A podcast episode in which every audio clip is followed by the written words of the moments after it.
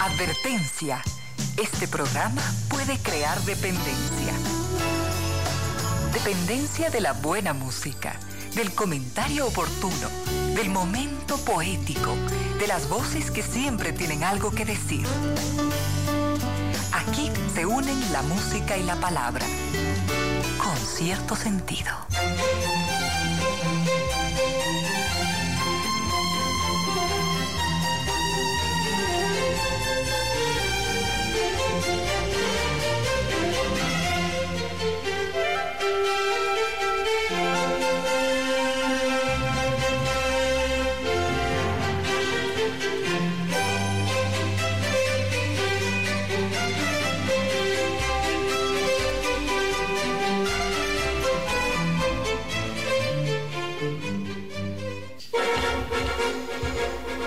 De la tarde y tres minutos, bienvenidas, bienvenidos. Gracias por sintonizar Radio Suceso 101.7. Gracias por compartir estas horas de música, comentarios, entrevistas y ojalá, ojalá al final de la jornada, como siempre, podamos imaginar con estos favores que la fantasía nos hace, podamos imaginar que hemos rendido real, justo y merecido, merecidísimo homenaje a la inteligencia, a la sensibilidad, a la autoestima, a la confianza, a la alegría de vivir y siempre, siempre a las ganas de luchar de todos, donde quiera que nos encontremos, a las ganas de luchar por una vida más digna en lo individual, en lo colectivo.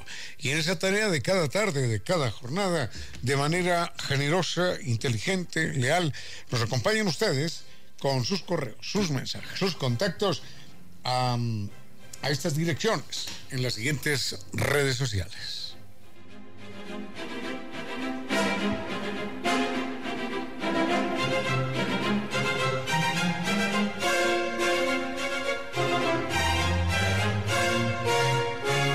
Nuestro correo electrónico es conciertosentidoecuador.gmail.com. En Facebook nos siguen como Concierto Sentido Mi cuenta personal en Twitter, arroba Ramiro Díaz. Y en Instagram la cuenta es arroba Ramiro Díaz Velázquez. Tenemos mucho por compartir en esta tarde del lunes, lunes 14. 14 ah, hoy cumpleaños Einstein. Hoy es el día que llaman el día Pi 3.14. Muy bien, mucho para compartir en esta tarde del lunes 14 de marzo. Al frente en controles el doctor eh, Vinicio Soria, dispuesto a entregarnos la mejor música. Y recordamos también y agradecemos a estas destacadas empresas e instituciones que creen que la radio, en medio de nuestra de nuestras inevitables humanas limitaciones, la radio puede y debe llegar siempre con calidad y calidez.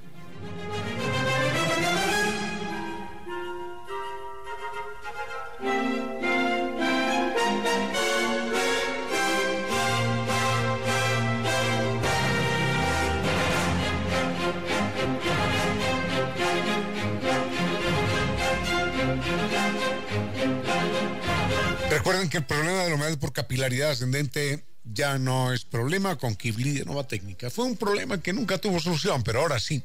Recuerden la solución científica con garantía de por vida. No más propiedades desvalorizadas, paredes descascaradas, ambientes enfermizos. Recuerden llamarlos y solucionar el problema por siempre. El mail es ecuador.novatecnica.com, la página es www.novatecnica.com y dos teléfonos, 098 2600 588 y 098 81 85 798.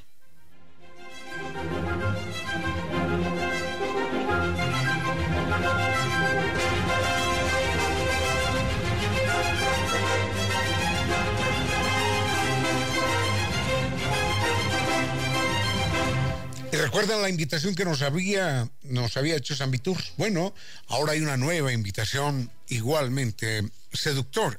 Es un recorrido por España, por Portugal, por Marruecos. Qué destinos tan extraordinarios, con guía acompañante desde Quito y, por supuesto, con extraordinario servicio. Vamos a visitar tres países. Empezamos con España desde Madrid la arquitectura barroca, renacentista, la Puerta del Sol, la Fuente de Cibeles, la Plaza de Toros, son solo algunos de sus ejemplos. Vamos a recorrer eh, las callejuelas judías de Córdoba, la antigua capital del califato, con su monumento y sin lugar a dudas una ciudad llena de historia y de cultura.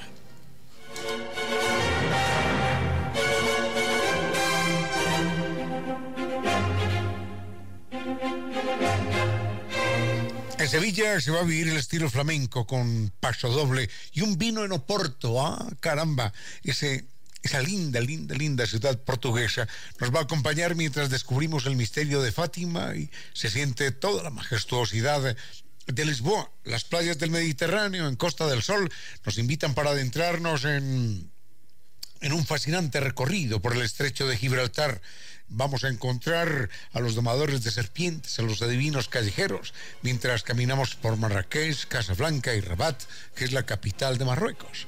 Pregunte por este destino y por los últimos espacios, los últimos que quedan para visitar las islas griegas con Turquía en el mes de junio. Llámelos al 600-2040. Recuerden que están en Naciones Unidas y Veracruz frente a la sede de jubilados del IES, sambitours.com. Esa es la página. Y recuerde que sin lugar a dudas San Viturs ofrece extraordinarios destinos para cumplir con sus sueños y acompañarlos siempre.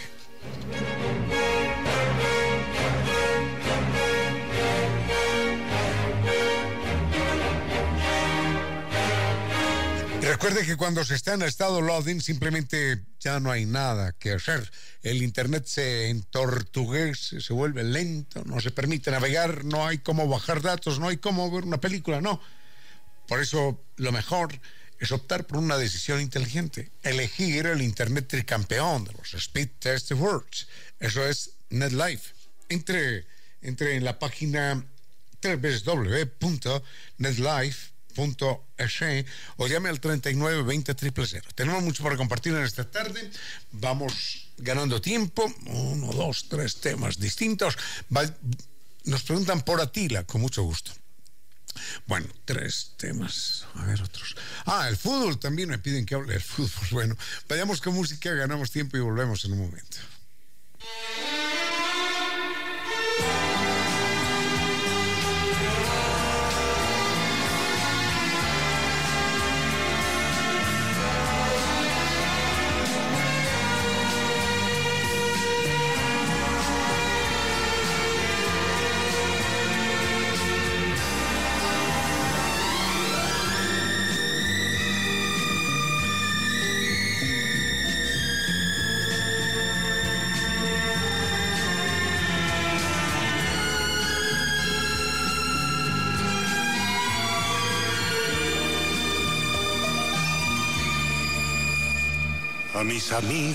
Les adeudo la ternura y las palabras de aliento y el abrazo, el compartir con todos ellos la factura que nos presenta la vida paso a paso.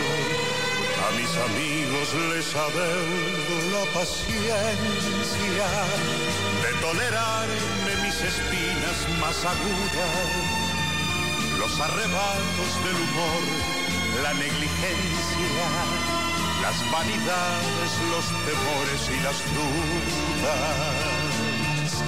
Un barco frágil de papel parece a veces la amistad, pero jamás puede con más violenta tempestad.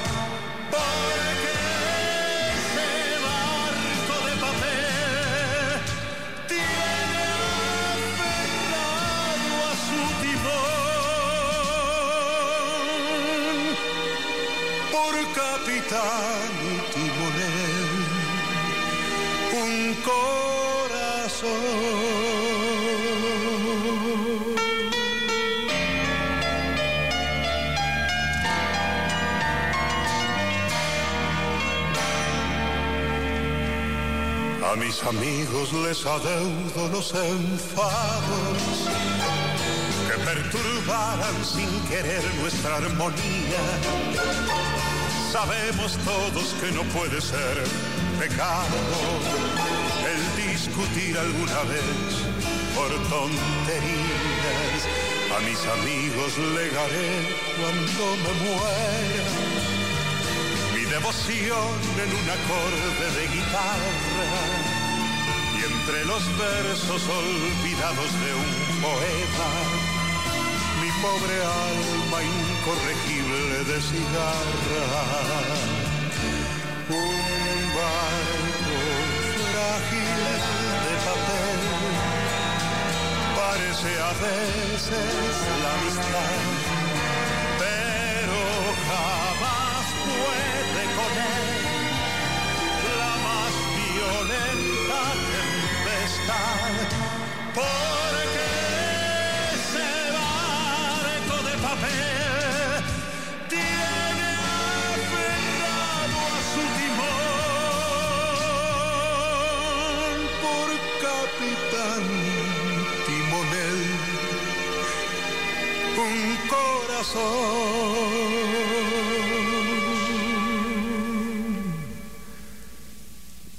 Amigo mío, si esta copla como el viento a donde quieras escucharla, te reclama. Serás plural porque lo exige el sentimiento.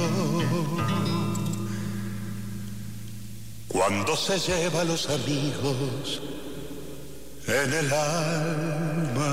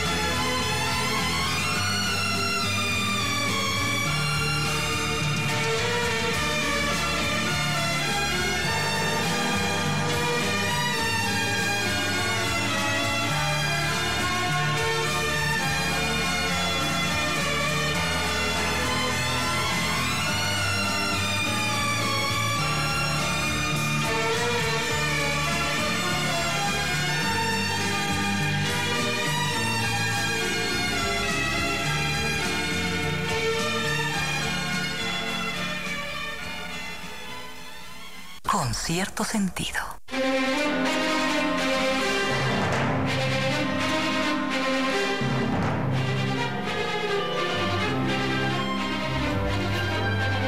Este no es un eh, programa deportivo, no, claro que no, pero hablemos un poquitín de fútbol porque, bueno, se acerca, se acerca, creo que dos partidos, ¿no? Importantes contra Paraguay, contra Argentina, para definir la clasificación de Ecuador al Mundial. Es prácticamente un hecho.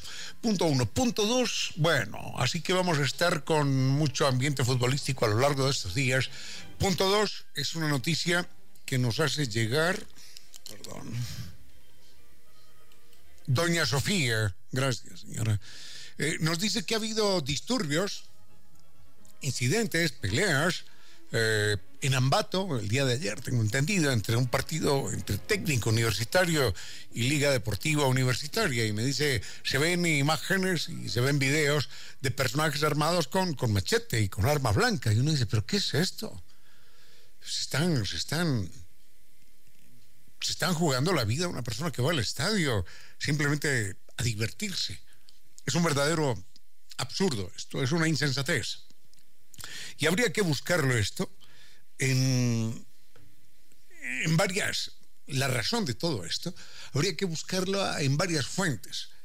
Primero, en lo sociológico colectivo, preguntarnos a qué estado de vacío colectivo llega una sociedad cuando es capaz de entender que el otro que grita viva el equipo X o Y o Z es su enemigo a muerte, porque ha habido, ha habido muertos en los estadios en muchas ocasiones. Las escenas que llegaron de México, así digan que allí no hubo víctimas, las escenas son eh, verdaderamente horrendas. Así que se pregunta uno, bueno, en lo sociológico, ¿qué pasa? ¿Qué es lo que hace que una persona, como dice doña Sofía, esté haciendo fila desde ayer a las 3 de la tarde en el estadio para comprar boletos hoy? Bueno, y habría que buscar también en lo individual qué es lo que le pasa en la psiquis, en la mente, en el alma, en el cerebro a esa persona para que sienta que su vida toda, esto es lo más increíble, que su vida toda gira alrededor de, de cuatro patadas, un balón y un gol. Imaginemos que, que las cuatro patadas y el balón y el gol eh, se suceden en concordancia con los más íntimos y rabiosos deseos de esa persona. Vamos a suponer eso. Vamos a suponer que le ganamos 7-0 al, al, Liga o al Aucas o al, o al técnico o yo no sé a quién y que quedamos campeones, campeones. La pregunta es, ¿qué cambia? ¿Qué cambia en la vida de esta persona? La vida de esta persona seguirá siendo tan vacía, tan árida, tan falta de horizontes y de luces y de verdaderas motivaciones, con cualquier otro resultado, así sea con 7-0 en contra. Es increíble cómo los seres humanos somos capaces de entregar nuestra vida a través de, o a partir de un, de un acontecimiento que no significa nada. Si sucede A, no pasa nada. Pero si sucede lo opuesto, si sucede Z, tampoco pasa nada. Es decir, no hay ninguna, ninguna racionalidad. En fin, esto es lo que se llama el entusiasmo vacío. Entusiasmo es una palabra muy bonita, ¿no? Entusiasmo viene de enteos, enteos. Meterse uno a un dios adentro. Estar enteos, estar, estar invadido por un dios. De ahí viene la palabra entusiasmo. El problema es que este es un entusiasmo vacío, porque se pregunta uno, ¿y? ¿Y cómo cambia esto? ¿Cómo cambia la vida de, de, nadie? ¿Cómo cambia la vida de un pueblo? ¿Cómo cambia la vida de quién? Absolutamente. Bueno, enseguida otro breve comentario al respecto.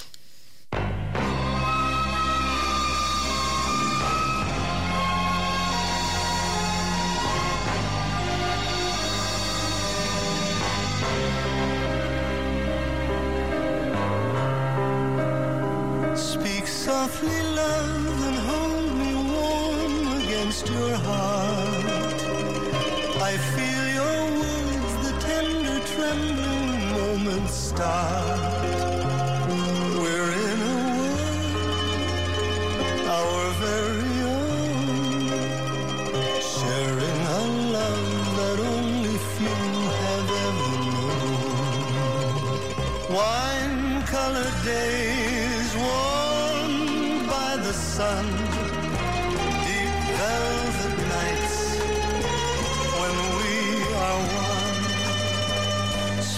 softly, love, so no one hears us but the sky.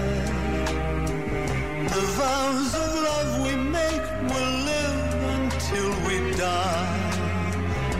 My life is yours, and all because you came into my world with love, so softly, love.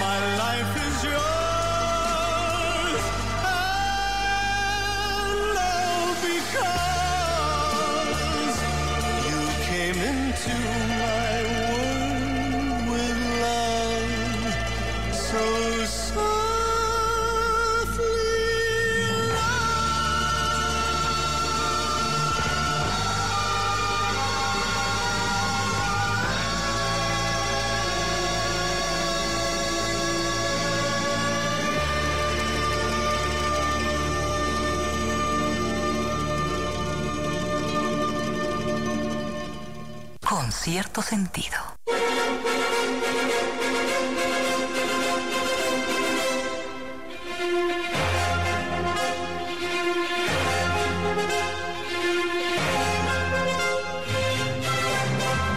No, no nos vamos a detener eh, en esto del fútbol, pero sí vale la pena un comentario porque sería una vergüenza que en un momento dado, imitando lo que sucede en México, lo que sucede por ahí en cualquier otra parte, entonces decidiéramos que aquí las barras tienen que salir a matar al otro. Uno se da cuenta de eso en Argentina. En Argentina es una guerra muerta entre River y Boca. Y los buses, los buses tienen que, llegar guardiados, como si fuera, no sé, un, un líder político al que todo el mundo lo quiere matar y simplemente son unos futbolistas, son unos jugadores, son unos trabajadores. Las famosas barras bravas, pagadas además por la dictadura militar, para asusarlas durante esa temporada oscura y la gente solamente pensaba en fútbol y en fútbol y en fútbol, igual que en Brasil, durante una época eh, cuando las dictaduras militares brasileras estaban en el peor punto, entonces organizaban eh, partidos obligatorios, amistosos pero obligatorios, entre Flu-Fla, entre Fluminense y Flamengo. Entonces, eso, y lo transmitían por televisión y el país se olvidaba de las hambres, de los problemas, de las protestas, del costo de la vida, del desempleo, de todo. Y sin duda alguna, es una pena que, que el fútbol sirva como un elemento puramente distractor de las conciencias individuales y colectivas. Algo que debería ser un espectáculo para disfrutar se convierte en el opio de las masas. Y se da el caso, esto, esto es, si a uno se lo cuentan, uno, uno, uno no lo cree, pero sucede que lo ha visto y muchas veces ya pasa inadvertido. Una persona viendo viendo un partido de fútbol y entonces gritando, wow, wow, wow, como si, como si la persona que está a 5.000 kilómetros de distancia le pudiera estar escuchando. Y le meten un gol en contra y rompe la cerveza que se está tomando y le da un puñetazo a la puerta y grita, insulta a la mamá del árbitro o a la mamá del delantero que no metió el gol. Y se pregunta uno, ¿pero qué le pasa a esta persona? Vamos a suponer, vamos a suponer, bueno, vamos a suponer ya lo imposible. Que los gritos de este señor en su casa, viendo el partido por televisión, puedan modificar el resultado del partido. Vamos a suponer eso. Bueno, vamos a suponer que mete los tres goles que quiere. ¿Qué habrá cambiado en la vida de esa persona? Nada. Nada, porque nada cambia si mete los tres goles o si se los meten a él. Entonces, es lo que se llama un entusiasmo vacío. Y la persona, las personas con determinado perfil educativo educacional y psicológico tienden a caer en esas trampas. De esa manera le dan un sentido a su vida que carece de sentido. La gente siente que su vida no tiene sentido, que está vacía y es capaz de hacerse matar por, Así como antes se hacían matar por, por una cosa o por otra, por la religión, por el Dios, porque tiene ombligo, no tiene ombligo, por, por eso había muertos en, Europa. Por eso había muertos. No, es que Adán no tenía ombligo. Hombre, entonces a matar al que diga eso, al que, al que sí tiene ombligo, también lo mato. Así, así. En la cabeza de un alfiler caben 4.800 demonios, porque un cura los contó. Y entonces el que daba una cifra distinta, mm, lo mataban. Sí, sí. Adán no tiene ombligo, Adán sí tiene ombligo. Y se mataban entre ellos por esto. Es lo que llaman una vida vacía, sin sentido. Y ahora se hacen matar porque la camiseta X o la camiseta Y. Y nada cambia en sus vidas. Si Adán tiene ombligo o no tiene ombligo, si caben 4.800 demonios o 3.600, es la misma cosa, es la misma mentira pero igual se hacen matar, porque no tienen nada, nada, nada distinto en su vida, nada más que el entusiasmo vacío. Es una forma de justificarse ante ellos mismos, porque su vida es un desierto, árido, absoluto, insensato, Y entonces sienten que sí, que se comprometen con algo. Ya. Y si el equipo no gana es por culpa del delantero o del árbitro hijo de la cataplum. ¿ya? Ahora, si el equipo gana es porque nosotros somos buenos hinchas. Y a este, a este mar de locura, hay que decirlo, contribuyen muchos, muchos narradores deportivos que están asusando al público, que están el campo de, el campo de batalla, ¿sí? el ataque, el campo de batalla. Eh, ¿Qué más? Mm, duelo a muerte esta tarde en el estadio tal. ¿Cómo que duelo a muerte, hombre? ¿De qué está hablando? ¿De cuál campo de batalla? Es un espectáculo, hombre, es un juego, no pasa nada.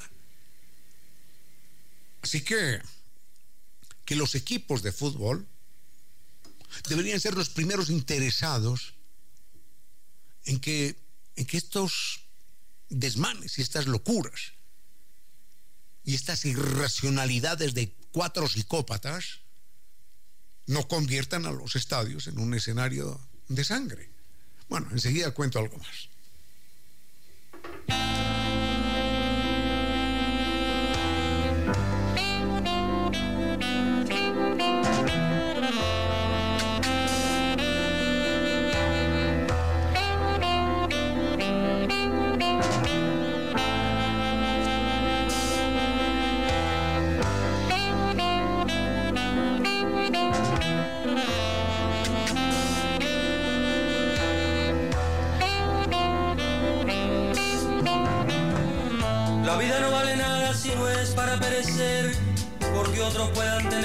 que uno disfruta y ama. La vida no vale nada si yo me quedo sentado después que he visto y soñado que en todas partes me llaman. La vida no vale nada cuando otros están matando y yo sigo aquí cantando cual si no pasara nada. La vida no vale nada si escucho un grito mortal y no es capaz de tocar mi corazón que se apaga. La vida no vale nada si ignoro que el asesino cogió por otro camino y preparó otra celada. La vida no vale nada si se sorprende otro hermano. Cuando supe de antemano lo que se le preparaba. La vida no vale nada si cuatro caen por minuto y al final por el abuso se decide la jornada. La vida no vale nada si tengo que posponer otro minuto de ser y morirme en una cama. La vida no vale nada si en fin lo que me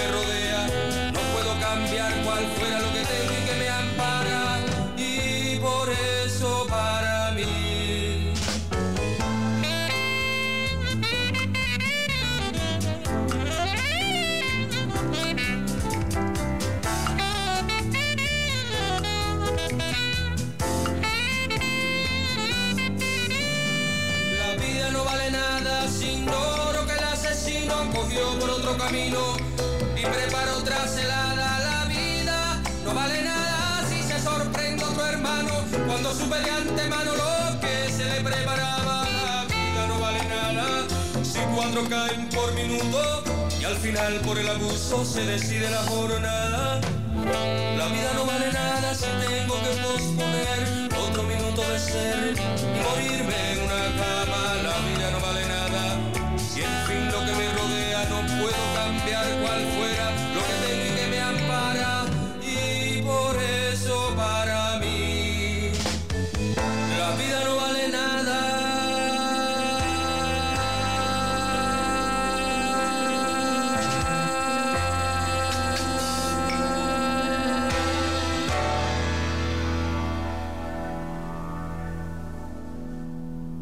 Unos consejos comerciales y regresamos con cierto sentido. A esta hora, recuerde que los que no perdonan a los otros sus pequeños defectos jamás disfrutarán de sus grandes virtudes. 15 horas, 31 minutos. El regalo perfecto para mamá y papá. Las islas griegas y Turquía con Zambi Tours. Un viaje soñado con guía acompañante desde Quito. Sentiremos el romance en los escenarios de los más bellos atardeceres en Santorini. Disfrutaremos de las más hermosas playas y el ambiente más exclusivo en Mykonos. Un recorrido lleno de historia y mitología en Atenas, cuna de la civilización. Además, Estambul, la ciudad de Europa y Asia con crucero. Capadocia con el misterio de las chimeneas de hadas. Pamukkale y las montañas de algodón. Por el mes del amor, pregunta por nuestros bonos de descuento y la extensión a Dubai. Llámanos en Quito 600-2040. Naciones Unidas y Veracruz, frente a la sede de jubilados del IES. www.sambritours.com. Este 2022 cumple tus sueños. Nosotros te acompañamos. En referencia a lo efímero y frágil de la vida, y en alusión a que la vida misma puede terminar de golpe, sin previo aviso, Jorge Luis Borges decía en un verso, ¿quién nos dirá de quién en esa casa, sin saberlo, nos hemos despedido? Con su actitud de cada día, réstele posibilidades al verso de Borges. Súmele a la vida. Recuerde que en su casa lo esperan. Valore la vida. Conduzca con precaución.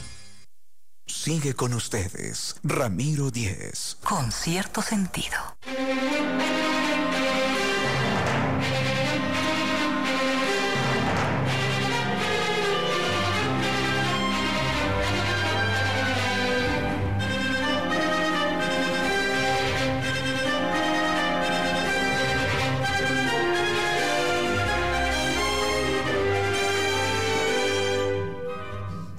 Ocasión eh, conté esta anécdota personal y fue que en un momento dado, eh, en un estadio cualquiera, se, había un partido importante, el gol del equipo local, el juez de línea mm, dice que no, que, que no fue, que no fue gol, sino que había fuera de lugar, y entonces empiezan a lloverle de todo a- a- al juez de línea. Le tiran con frutas que estaban comiendo con lo que la gente tenía a mano, ¿no? Típico de esto. Y en ese momento, una, una pepa de cualquier cosa, una naranja, qué sé yo, le pega a un policía en, en la espalda y el policía furioso, en un acto de, de cualquier cosa menos de inteligencia, toma la naranja del piso y se la devuelve a la, a la gente y empieza a tirarle las cosas que la gente había tirado. Eso, eso llenó más de furia a la gente y la gente le empezó a tirar más cosas al policía. Entonces el policía, en otro acto ya de suprema inteligencia, sacó, sacó la pistola, iban, iban armados de pistola, saca la pistola y apunta contra la tribuna. Bueno, la tribuna quedó convertida en un mar de, de zapatos, de sombreros, de radios, de todo lo que se puedan imaginar. La gente en pánico, un, un insensato apuntándole a una tribuna, es una cosa miedosa. Entonces juré, juré nunca más volver al fútbol. juré nunca más volver al fútbol. Sucede que años más tarde jugaban dos equipos que eran los últimos, los últimos en la tabla de clasificación y era la ronda final. Y uno de los dos pasaba allá a la, a la otra categoría inferior. Entonces me dijo un amigo, vayamos. Le dije, "Va- vamos, vamos, aprovechando que no hay gente, no pasa nada en el estadio, no pasa nada. Y entonces, claro, era un partido bien malo, pero, pero lo que quería era volver a ver el fútbol y estar allí en el estadio. Y sucede que yo no era hincha de ningún equipo, ¿sí? Pero hay un equipo de, de esos que mete gol, ¿no? Gol, gol. Entonces, yo me alegro y eso, aplaudo, digo, bien, hombre, bien, bien, bonito gol, ¿no? Pasan cuatro minutos y el otro equipo mete gol, empate. Entonces yo también me alegro con el gol. Y digo, muy bien, eh, muy bien, gol, gol, aplaudo. Y enseguida un tipo me da con una bandera en la espalda, con el asta de una bandera. Me dice, defínete, hijo de cataplum. ¿Ah? Aquí le estás haciendo barra. Imagínense esto, defínete. ¿ah? El estadio estaba vacío, no había ambiente de locura, de histeria colectiva, no. Éramos cuatro locos despistados ahí en, en tribuna. Imagínense esto, entonces, ese, ese grado de locura, de irracionalidad, de intolerancia, no es admisible. Los estados, los estadios, se están convirtiendo finalmente en lugares, en lugares de peligro. Ojalá los, los directivos de los equipos locales entiendan que hubo una época, una época feliz en los cuales la familia iba al estadio. Iba él con su novia, con su esposa, con los hijos, a ver el, deporte, a ver el espectáculo, no pasaba nada.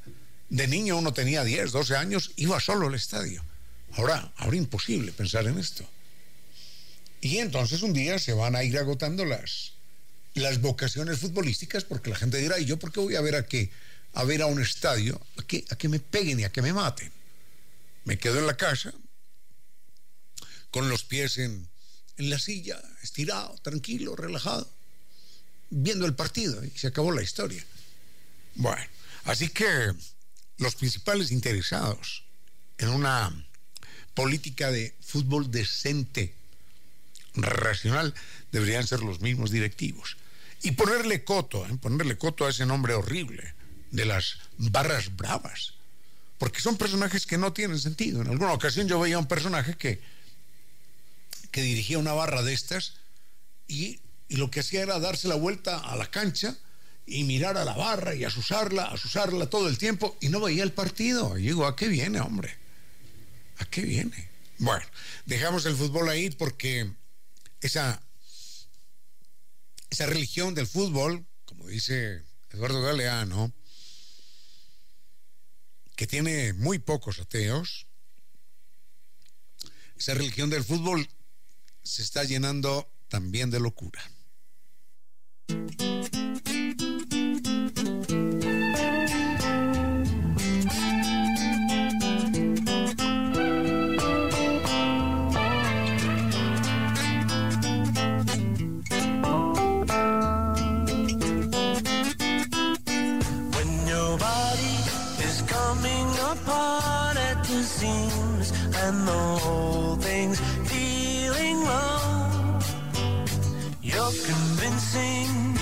That there's nobody there. I know,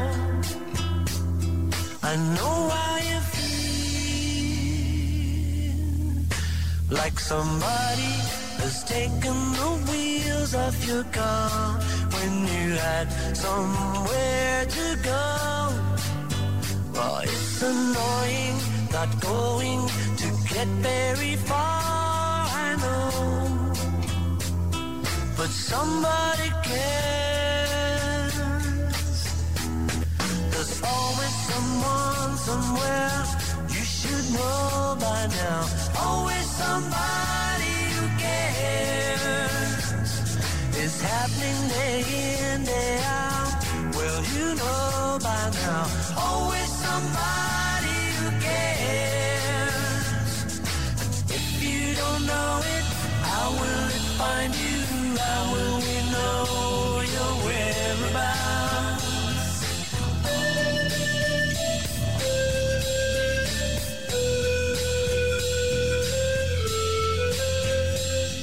But I know I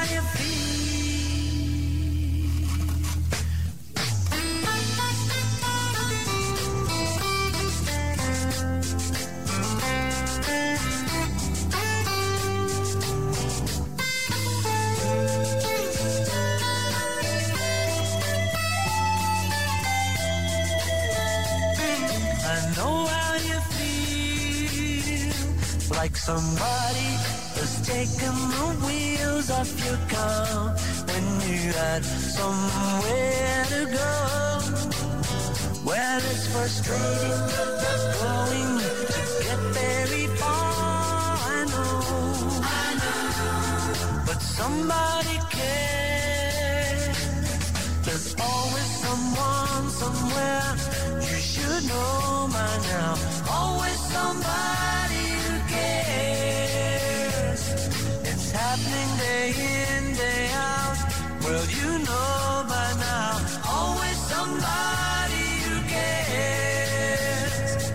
And if you don't know it, how will it find you? How will we know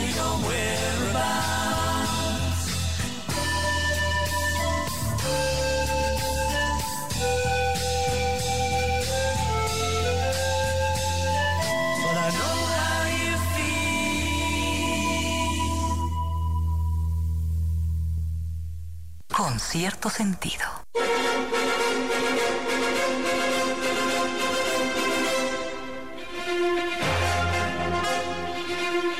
Zambitur se invita a un recorrido extraordinario. España, Portugal, Marruecos. Guía acompañante desde Quito.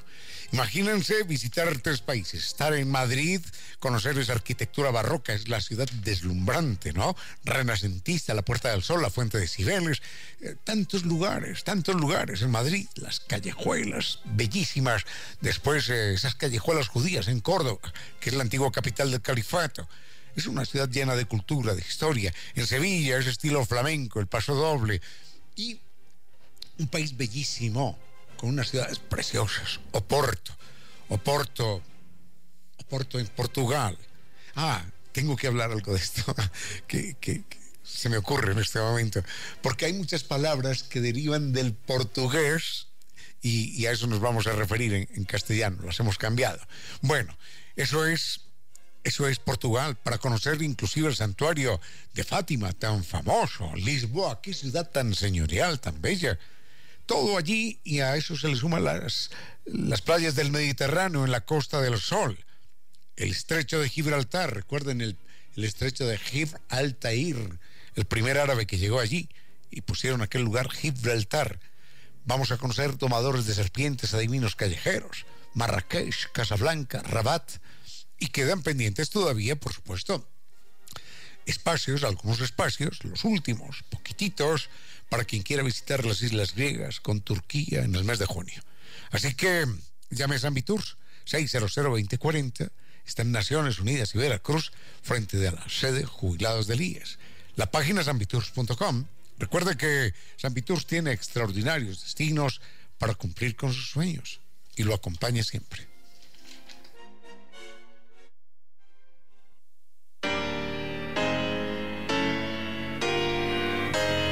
Les oliviers les bras, les raisins rougissent du nez, et le sable est devenu froid au blanc soleil. Maître baigneur et saisonnier retournent à leur vrai métier, et les cent ans seront sculptés avant Noël. C'est en septembre,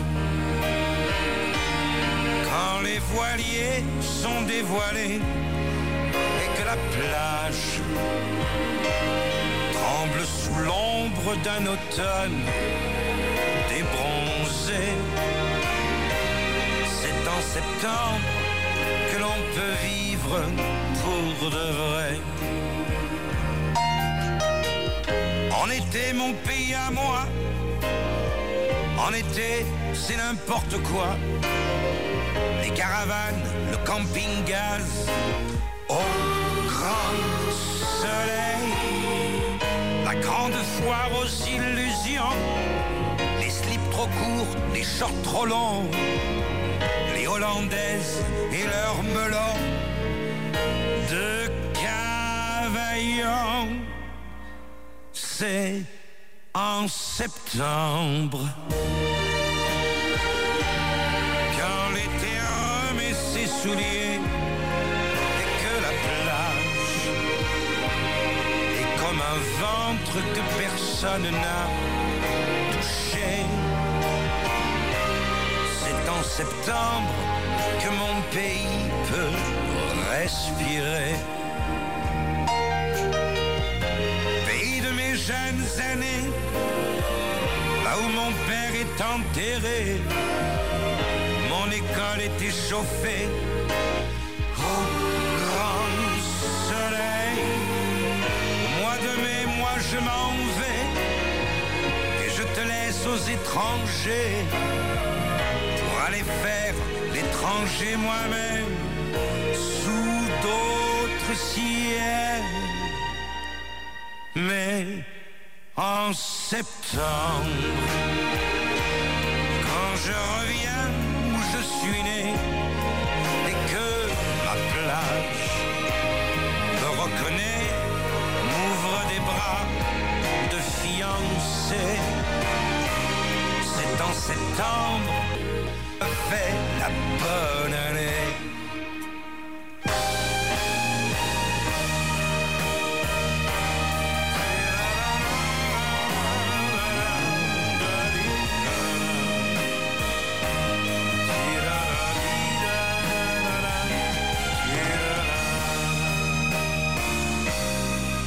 C'est en septembre que je m'endors sous l'olivier.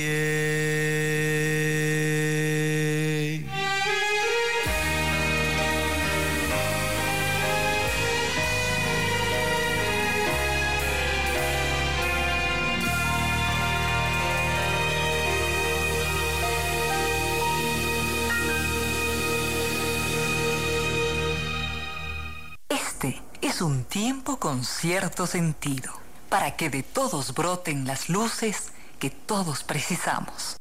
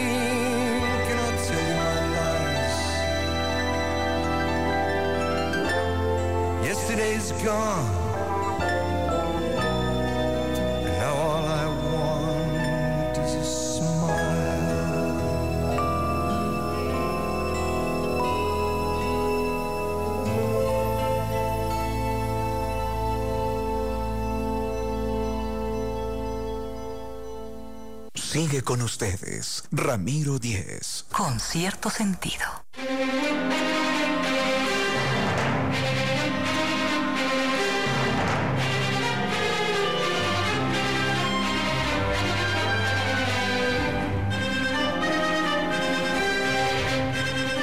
Rápidamente me pregunta doña Ilonka, me pregunta por por Atila. Atila es un personaje por allá del año 500, yo no sabría decir exactamente qué año, pero es por allá del año 500, cuando un grupo de tribus llamadas de los Unos, con H, eh, salen del centro de, del centro de Asia y se dirigen al occidente, arrasando con todo, conquistando todo. Son implacables, son crueles, son dominantes. Y mmm, Atila. Eh, hace parte de, del dueto de gobernantes, del dueto de líderes de los unos, porque curiosamente los unos no tenían en principio un solo rey, sino que eran siempre dos reyes. Entonces, él es hijo de uno de los dos reyes anteriores y es, en esa ocasión, durante muchos años, es lo que se conoce, claro que son fragmentos, quién sabe con qué fidelidad, eh, es gobernante, es el líder máximo de los unos, conjuntamente con otro hermano suyo llamado Bleda.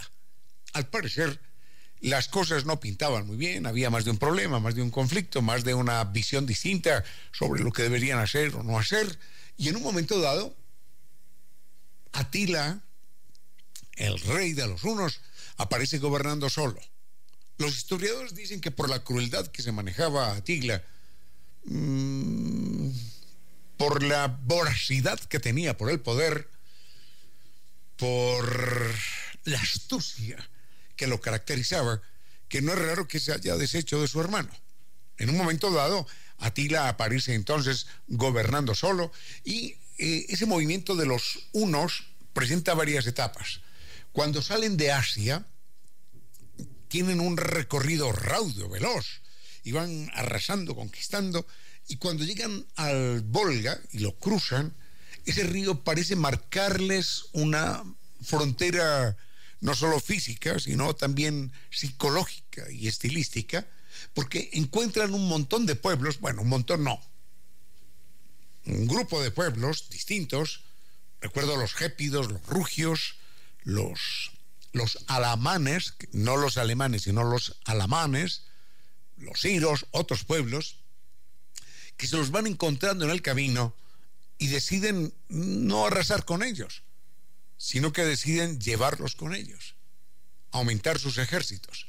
Entonces, curiosamente, lo que se llama el ejército de Atila de los unos, en un momento dado ya de los unos, como dirían los mexicanos, de los meros, meros unos, ya eran, mino- ya eran minoría.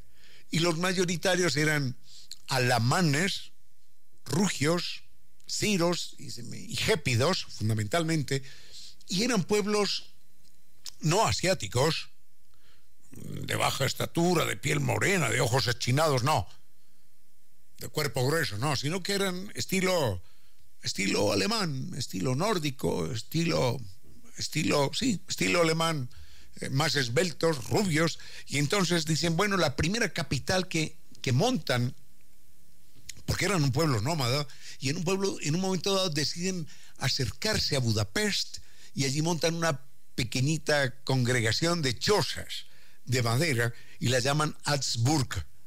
Y dicen, esa ciudad debería ser la más rara del mundo, políglota y policultural, multicultural, porque se mezclaban sin ninguna ley, sin ningún orden, salvo un señor que mandaba que se llamaba Atila, se mezclaban tipos alemanes de un metro ochenta, un metro noventa de estatura, contra los asiáticos que medían un metro sesenta y tan distintos física y estilísticamente sin que nadie conociera la lengua de nadie.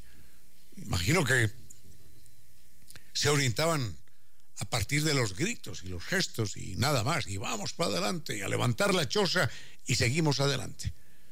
Atila es un personaje verdaderamente extraordinario, no como guerrero, porque al parecer la única guerra, que él, eh, la, la única batalla en la que él participa la pierde, no como un guerrero, sino como un invasor lento que arrasaba con los pueblos y que se apoderaba de todo. Que les cuento dos detallitos de Atila y nada más.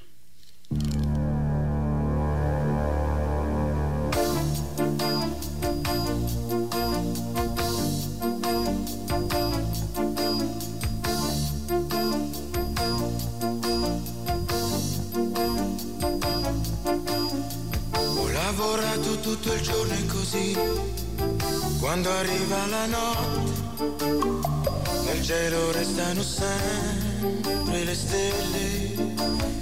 Nel fiume vedo galleggiare una foglia portata via dalla vita, ma so che naviga verso le stelle. Sincerità,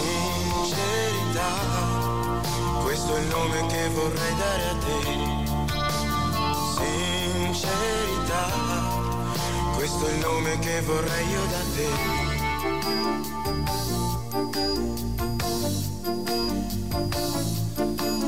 Nel fiume vedo galleggiare una foglia portata via dalla vita, ma so che naviga verso le stelle. Ho perso tutto lavorando però, ritorno nella tua vita. Nel cielo restano sempre le stelle. Sincerità, questo è il nome che vorrei dare a te. Sincerità, questo è il nome che vorrei io da te.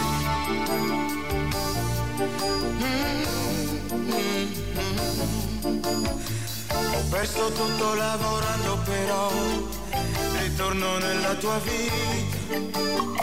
Nel cielo restano sempre le stelle. Vorrei poterti dare tutto di me, i giorni e tutte le notti, polvere, sogni e luci di stelle. Sincerità, questo è il nome che vorrei dare a te.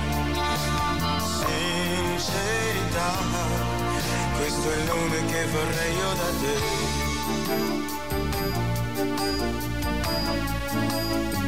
Mm, vorrei poterti dare tutto di me, i giorni e tutte le notti, polvere, sogni e luci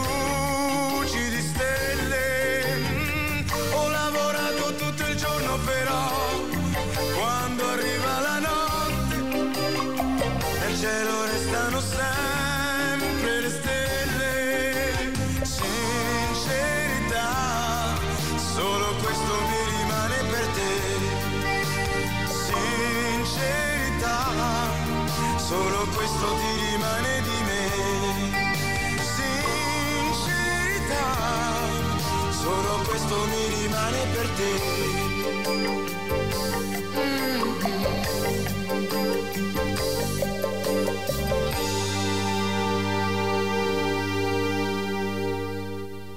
Unos consejos comerciales y regresamos con cierto sentido.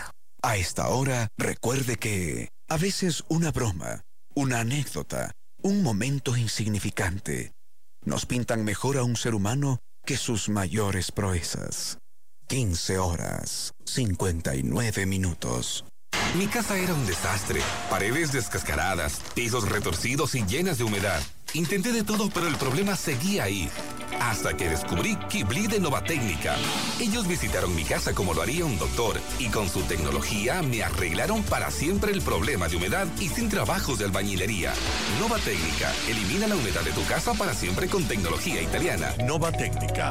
Teléfonos 098 2600 588 098 81 85 798. Correo electrónico ecuador novatecnica.com. Página web www.novatecnica.com. Nuestro amigo le hace mucha falta a toda su familia, a sus padres, a sus hermanos, a su esposa, a sus hijos. Nuestro amigo nos hace mucha falta a nosotros, los que fuimos sus amigos. Nuestro amigo nos hace falta a muchos, porque a él le hizo falta una sola persona que le dijera, oye, ¿qué te pasa? No conduzcas así, valore la vida. Conduzca con precaución. Sigue con ustedes, Ramiro Díez. Con cierto sentido.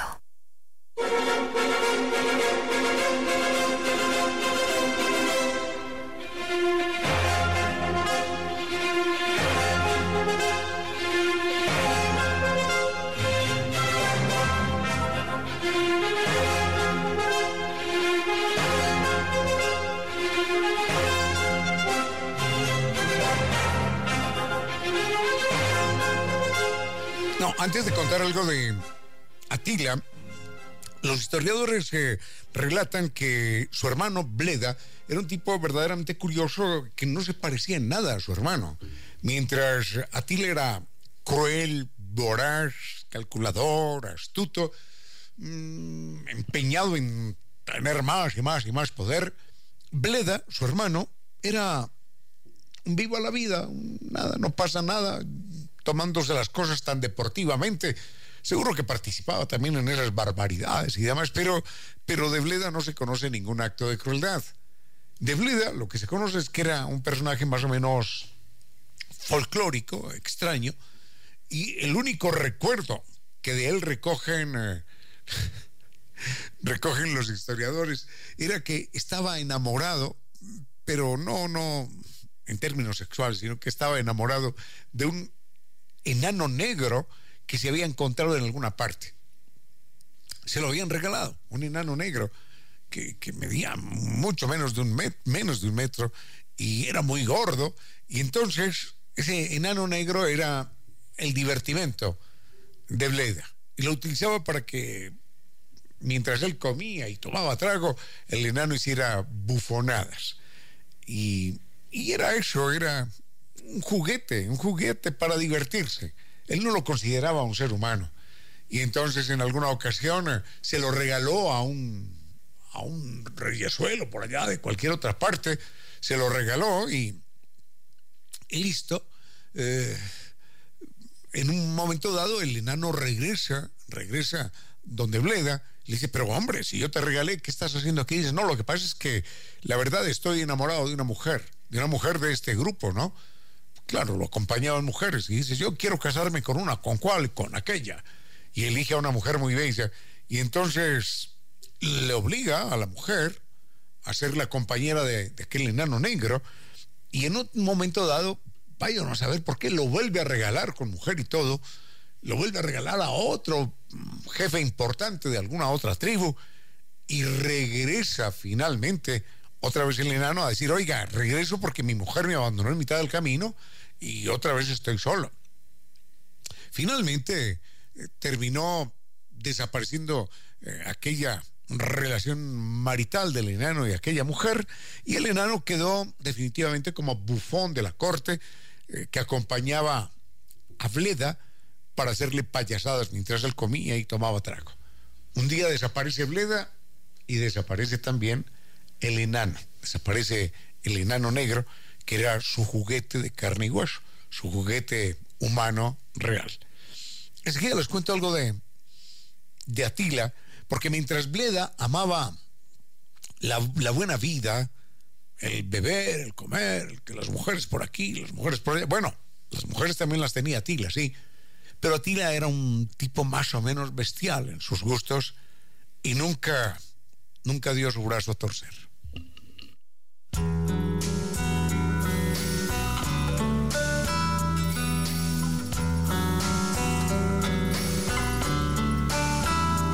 Go away on this summer day, then you might as well take the sun away. All the birds that flew in the summer sky when our love was new and our hearts were high. When the day was young and the night was long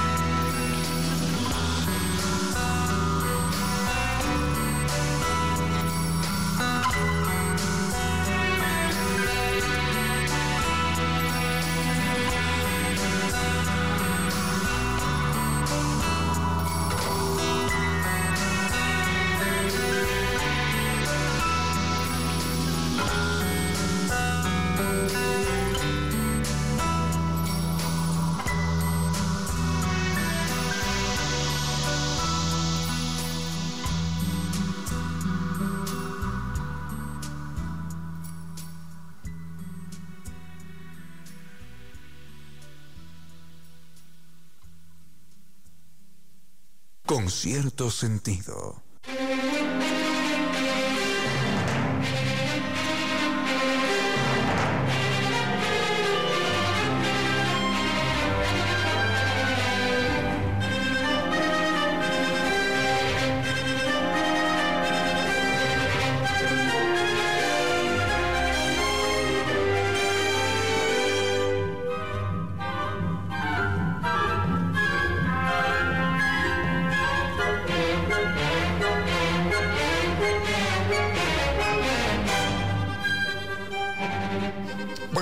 Detalle de Atila y nada más. Y en, y en otro momento volveremos con él porque hay un encuentro de Atila con el Papa en aquel entonces y eso se resuelve de manera extraordinaria. Hay que recordar que los, los unos, los mongoles, llegaron inclusive hasta Cataluña, hasta España. Bueno, fue un pueblo verdaderamente extraordinario y quizás es el imperio más grande que haya existido. Imagínense, por el oriente se extendían hasta Corea y por el occidente llegar hasta España. Una verdadera barbaridad. Mm, rápidamente esto. Atila era un tipo rudo, duro, áspero, a más no poder. Y cuando se acercan a Roma, claro, se acercan a una cultura, a una civilización deliciosa, delicada, sibarita, donde ya había unas clases dominantes, ya, ya, no, eran, ya no eran pueblos nómadas, vagabundos, sino que eran, eran ciudades. Roma tenía un millón de habitantes. Imagínense aquello. Hace dos mil años tenía, tenía un millón de habitantes. Y ya 500 años más tarde, bueno, tiene, tiene muchos más. En todo caso, era una ciudad sibarita y muchos de sus generales empezaron a, mm, a degradarse, a degradarse porque empezaron a vestir ropas eh, de seda transparentes, eh, como los como los romanos, más adinerados, y a beber vino en, oh, en copa de oro y cosas de estas por el estilo. Y, ya cuando iban a comer, bueno, tenía que ser en un plato especial y demás, de plata, lo que fuese. Mientras que Atila nunca abandonó sus maneras oscas. Atila seguía comiendo con las manos. Atila seguía comiendo carne no cruda, pero casi, casi cruda. Porque ¿saben cómo cocinaba la carne Atila? Uf, qué bueno que no nos hubiera invitado nunca. En las largas correrías a caballo, como hacía tanto calor, se metía los trozos de carne entre las piernas. Y el calor del cuerpo después de cinco o seis horas terminaba por medianamente cocinar aquella carne. A veces la metía entre las piernas o a veces entre la montura del caballo y el lomo del caballo. Esa era la carne que comía Atila. Bueno, era la carne que comían todos en una época. Pero mm, porque no tenían tiempo de sentarse a cocinar la carne, no. Iban matando un- una yegua, iban matando un caballo, cualquier cosa, o el animal que encontraban, lo despedazaban y se lo metían en trozos entre las piernas para irlo calentando, o entre la montura y el lomo del caballo. Y después se lo comían de esa manera. De hecho, ellos son los inventores del yogurt. Recordemos que lo que hacían era tomar la vejiga de una yegua, por ejemplo, o de un caballo, la lavaban bien y allí iban metiendo la leche y la leche con las bacterias que había dentro de la vejiga y con el calor y con el movimiento se iba fermentando y se convertía en el yogur que hoy conocemos. Eso hacían los los unos, pueblo verdaderamente intenso, del que Atila... Ah, un detalle más curioso. Atila es un es un apodo, en verdad. Atila quiere decir padrecito, padrecito, y, y claro, era el que mandaba. Y cariñosamente decían padrecito. ¿Conoces gente en nuestro país que se llama Atila? Vinicio, ¿cierto que no? No. Pero en Hungría, ellos estuvieron mucho tiempo en Hungría. De hecho, la primera ciudad que hacen con cuatro chozas la hacen cerca de Budapest. Y en Atila no perdón, en Hungría no es extraño. El nombre Atila no es extraño. Como llamarse aquí Miguel, Jacinto, Pepe, lo que fuere. Allá el nombre Atila no es extraño. Y de hecho hay un poeta durísimo, húngaro. Ojalá tuviera un poema de él acá. Es, un poeta desgarrador, terrible, que se llama Atila algo más. No recuerdo su nombre, pero bueno, hasta ahí dejamos Atila y volvemos con algo más.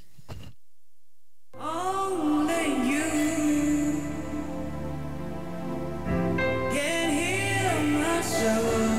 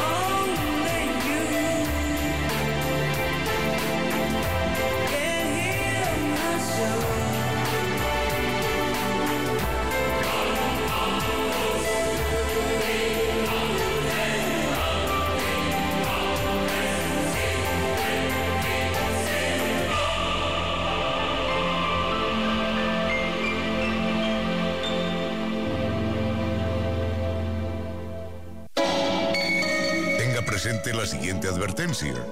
Está comprobado que las personas que leen viven menos, menos deprimidas, menos engañadas, menos inseguras.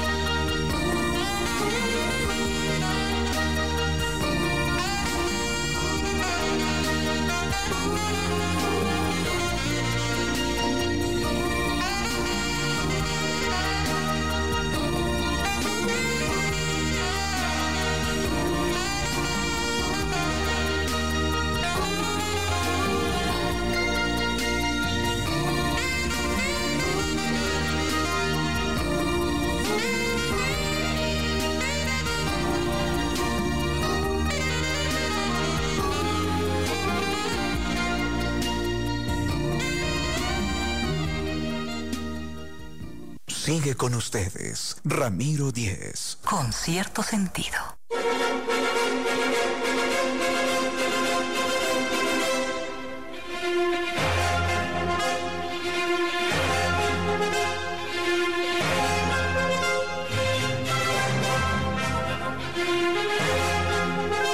Recuerden eh, la feliz existencia de Kibli de Nueva Técnica. Es una solución con garantía de por vida, solución científica para problema de humedad por capilaridad ascendente, paredes descascaradas, ambientes enfermizos, propiedades desvalorizadas, ya no más.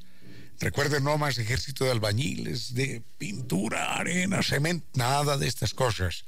Se acabó el problema porque la solución es única, científica, garantía de por vida, la ofrece Kibli de Nova Técnica. El mail es ecuador.novatecnica.com, la página es novatecnica.com y dos teléfonos, 098 2600 588 y 098 81 85 798. Doña Anita, gracias, doña, doña Anita. Doña Anita nos, eh, nos envía una nota muy, muy, muy especial y dice, me encanta Anaxágoras. Sé que Anaxágoras es un famoso filósofo griego, no sé más de esto. Anaxágoras es un famoso filósofo griego, amigo de Pericles, y tienen que escapar en un momento dado porque lo persiguen por alguna afirmación de carácter religioso. Eh, eso es lo que yo sé. Y ella nos cuenta aquí una pequeñita historia, así que del mismo Anaxágoras. Así que enseguida la compartimos. Muchísimas gracias, doña Anita.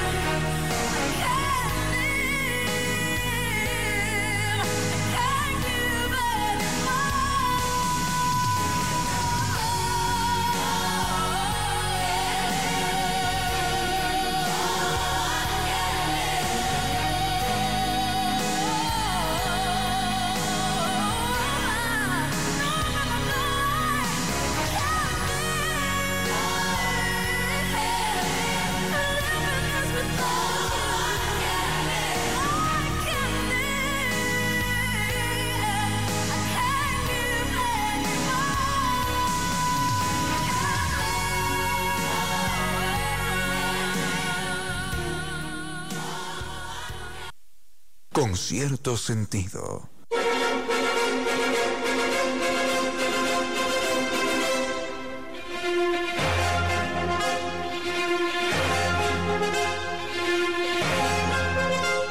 Doña Anita nos hace una muy juiciosa, muy interesante observación. Nos dice que, que he señalado, es verdad, lo he señalado, así se registra históricamente, he señalado que, que Grecia, estamos hablando de hace 2000, 2500 años, Grecia era, fue la cuna de la, de la civilización, de la cultura, de la inteligencia, de la ciencia. Dice, pero ese nacimiento fue con forceps, dice doña Anita, porque usted contó la historia de Pericles. Claro, conté la historia de Pericles cuando en su momento los sacerdotes, llega la peste, los sacerdotes acusan a, a, a- a Aspasia de Mileto, a su esposa, la acusan de haber desatado la peste por, porque ella no creía en los dioses. Entonces, Pericles, que era el hombre más poderoso, era el gobernante, el gobernante de toda Grecia en aquel entonces, de, Atenas, Pericles se tiene que poner de rodillas y suplica llorando durante varias horas a los jueces para que le perdonen la vida a su esposa. Se la perdonan.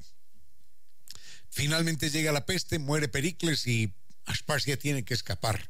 Y muere por allá viviendo en el campo intentando vender leche de cabra y cualquier cosa. Así que ese era el poder de los sacerdotes en una Grecia en la que surgía la ciencia como, como forma de, de entender el mundo.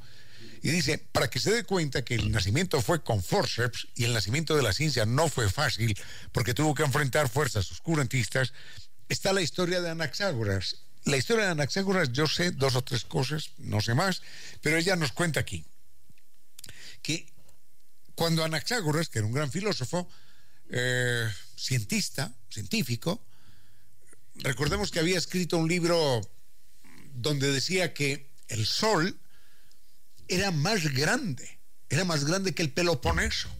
El Peloponeso era la parte territorial de Grecia, no las islas, sino la parte territorial, donde estaba Atenas, donde estaba Esparta, en fin. Y él decía, el sol, atención con esto, el sol es mucho más grande que el Peloponeso. Él no se imaginaba realmente cuán grande era, pero ya decía, bueno, es, es muy grande. Y el sol no es más que una bola inmensa de gases que están en permanente combustión, se están, se están incendiando aquellos gases. Eso es todo. Así como arde el aire, cuando encendemos el fuego, arde el aire, allá están, están ardiendo otros gases y por eso nos calentamos. Y el Sol no, no, no gira alrededor de la Tierra, sino que nosotros giramos alrededor de nuestro eje y giramos alrededor del Sol y ahí, ahí es cuando vemos el día y la noche.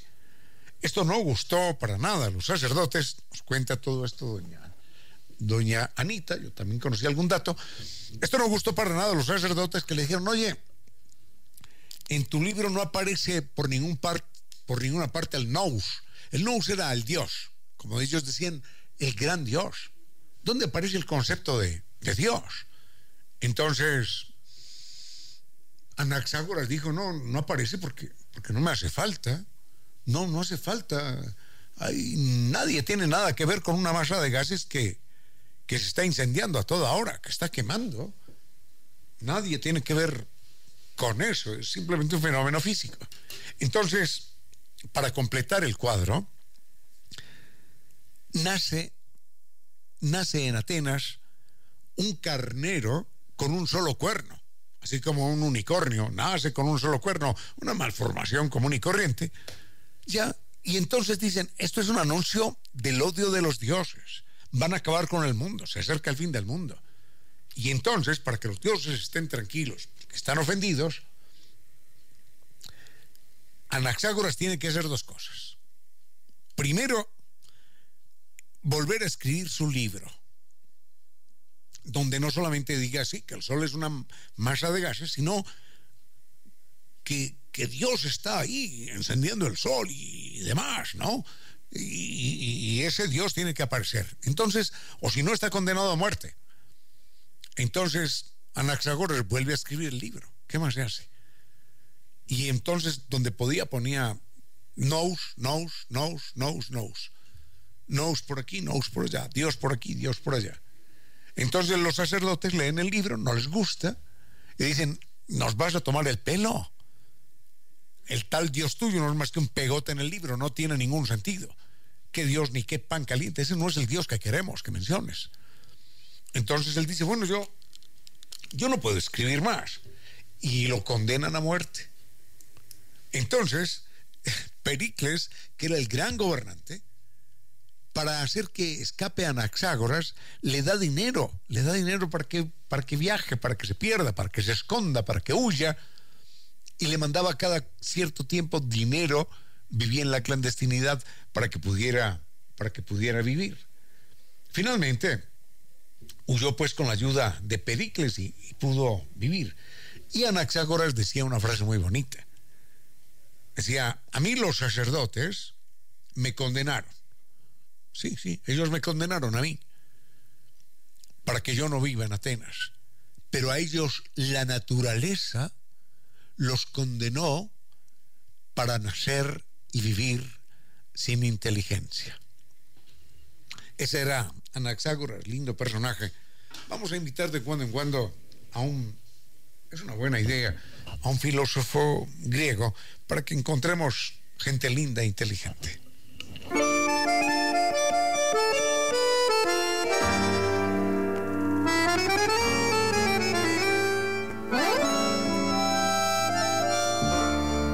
Sucesos.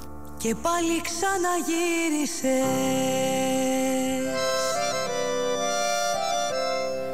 Στη σκέψη μου απόψε.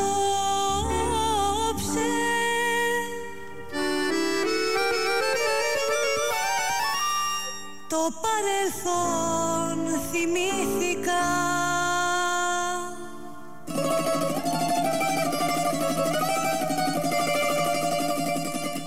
Ξυπνήσανε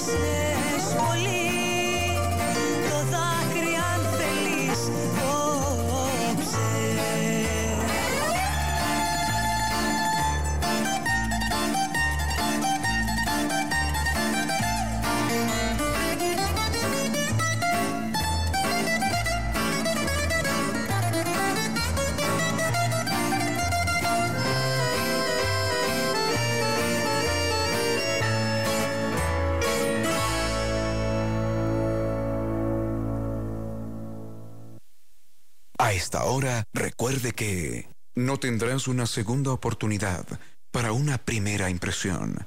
16 horas, 38 minutos. Perfecto para mamá y papá. Las Islas Griegas y Turquía con Zambi Tours. Un viaje soñado con guía acompañante desde Quito. Sentiremos el romance en los escenarios de los más bellos atardeceres en Santorini. Disfrutaremos de las más hermosas playas y el ambiente más exclusivo en Mykonos. Un recorrido lleno de historia y mitología en Atenas, cuna de la civilización. Además, Estambul, la ciudad de Europa y Asia con crucero. Capadocia con el misterio de las chimeneas de hadas. Pamukkale y las montañas de algodón. Por el mes del amor, pregunta por nuestros bonos de descuento y la extensión a Dubai. Llámanos en Quito al 600-2040. Naciones Unidas y Veracruz, frente a la sede de jubilados del IES. www.sanvitours.com. Este 2022 cumple tus sueños. Nosotros te acompañamos. Hace más de 2000 años los etruscos inventaron el carro como arma de guerra.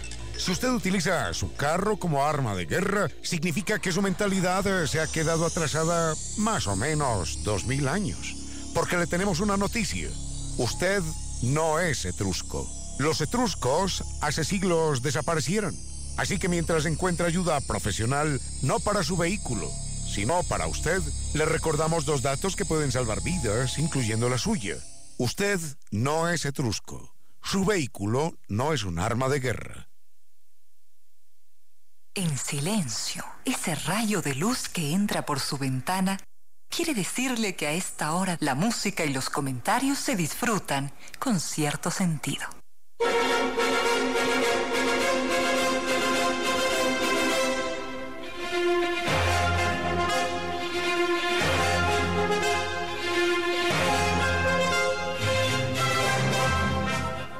Doña Carmen, muchísimas gracias, señora. Nos eh, pide que hablemos de Bertolt Brecht. Vea, mm, honestamente le tengo que decir que, que lo que he leído acerca de Bertolt Brecht lo leí hace muchos años. Tengo, sin embargo, tengo un muy buen texto acerca de la vida de él. Mm, creo que es un libro que escribe Peter Watson, se llama Intelectuales. Sí, sí, es de él, es muy buen texto, pero sería una pena agotar la vida de, de Bertolt Brecht, el gran dramaturgo alemán, agotarla con dos o tres comentarios. Puedo hacer dos o tres comentarios en este momento y puedo leer un, un bello texto de él, pero lo que vale la pena es adentrarnos en la vida de él. Entonces, si me permite, hoy puedo leer con calma, refrescar aquello que leí hace muchos años para tenerlo para tenerlo muy actualizado para mañana y mañana lo comentamos. Por lo pronto hay que recordar que Bertolt, Bertolt Brecht es, creo que es, si me equivoco, perdonen, es el más grande autor alemán de, de teatro, es un irreverente. Eh, él a los 19 años, imagínense, tiene 19 años, es un muchachito y dice nada, absolutamente nada está pasando en el mundo del arte.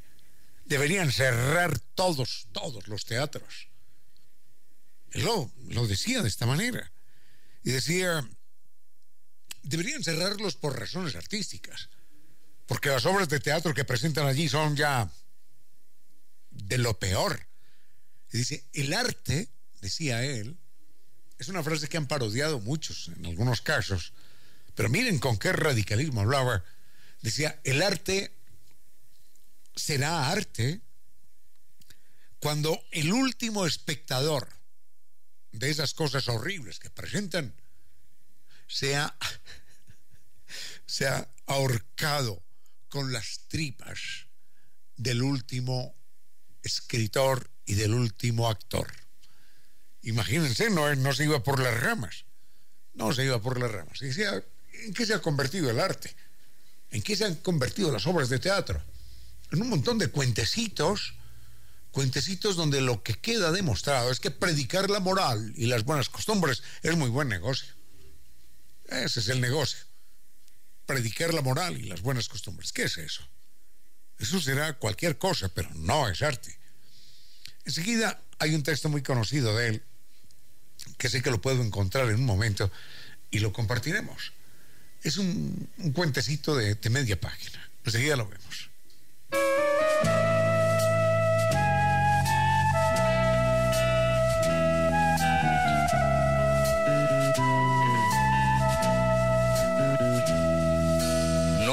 Otra cosa que pensar en ti. por halagarte y para que se sepa. Tomé papel y lápiz y esparcí las prendas de tu amor sobre la mesa. Buscaba una canción y me perdí en un montón de palabras gastadas. No hago otra cosa que pensar en ti. Y no se me ocurre nada.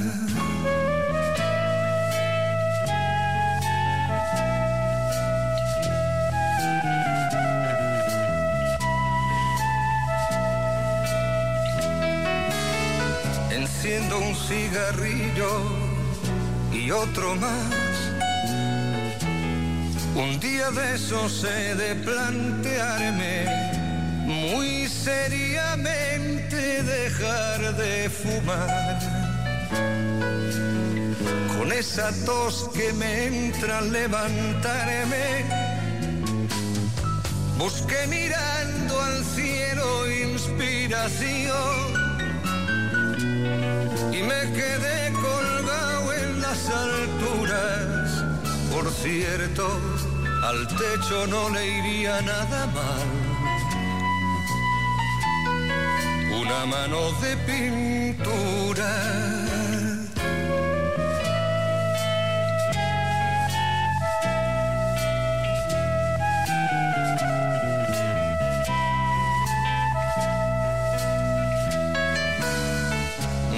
Por la ventana y me fugué con una niña que iba en bicicleta.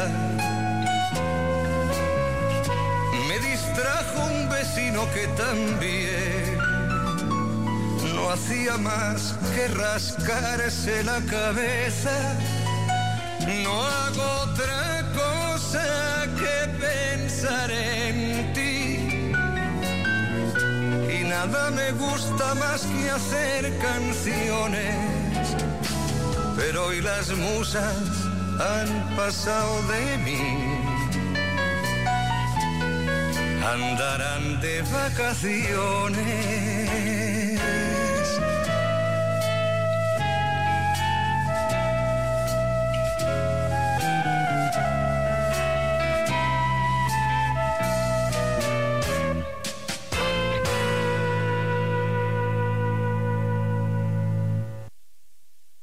Cierto sentido.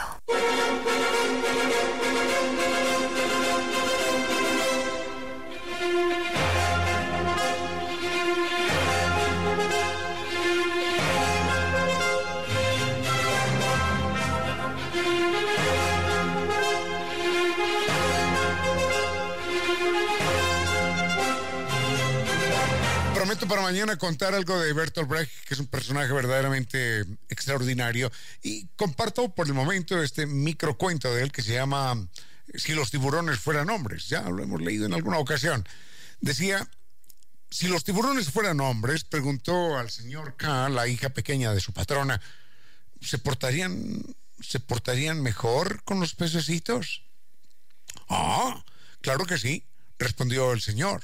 Si los tiburones fueran hombres, harían construir en el mar cajas enormes para los pececitos con toda clase de alimentos en su interior, tanto plantas como, como materias animales. Se preocuparían de que, de que...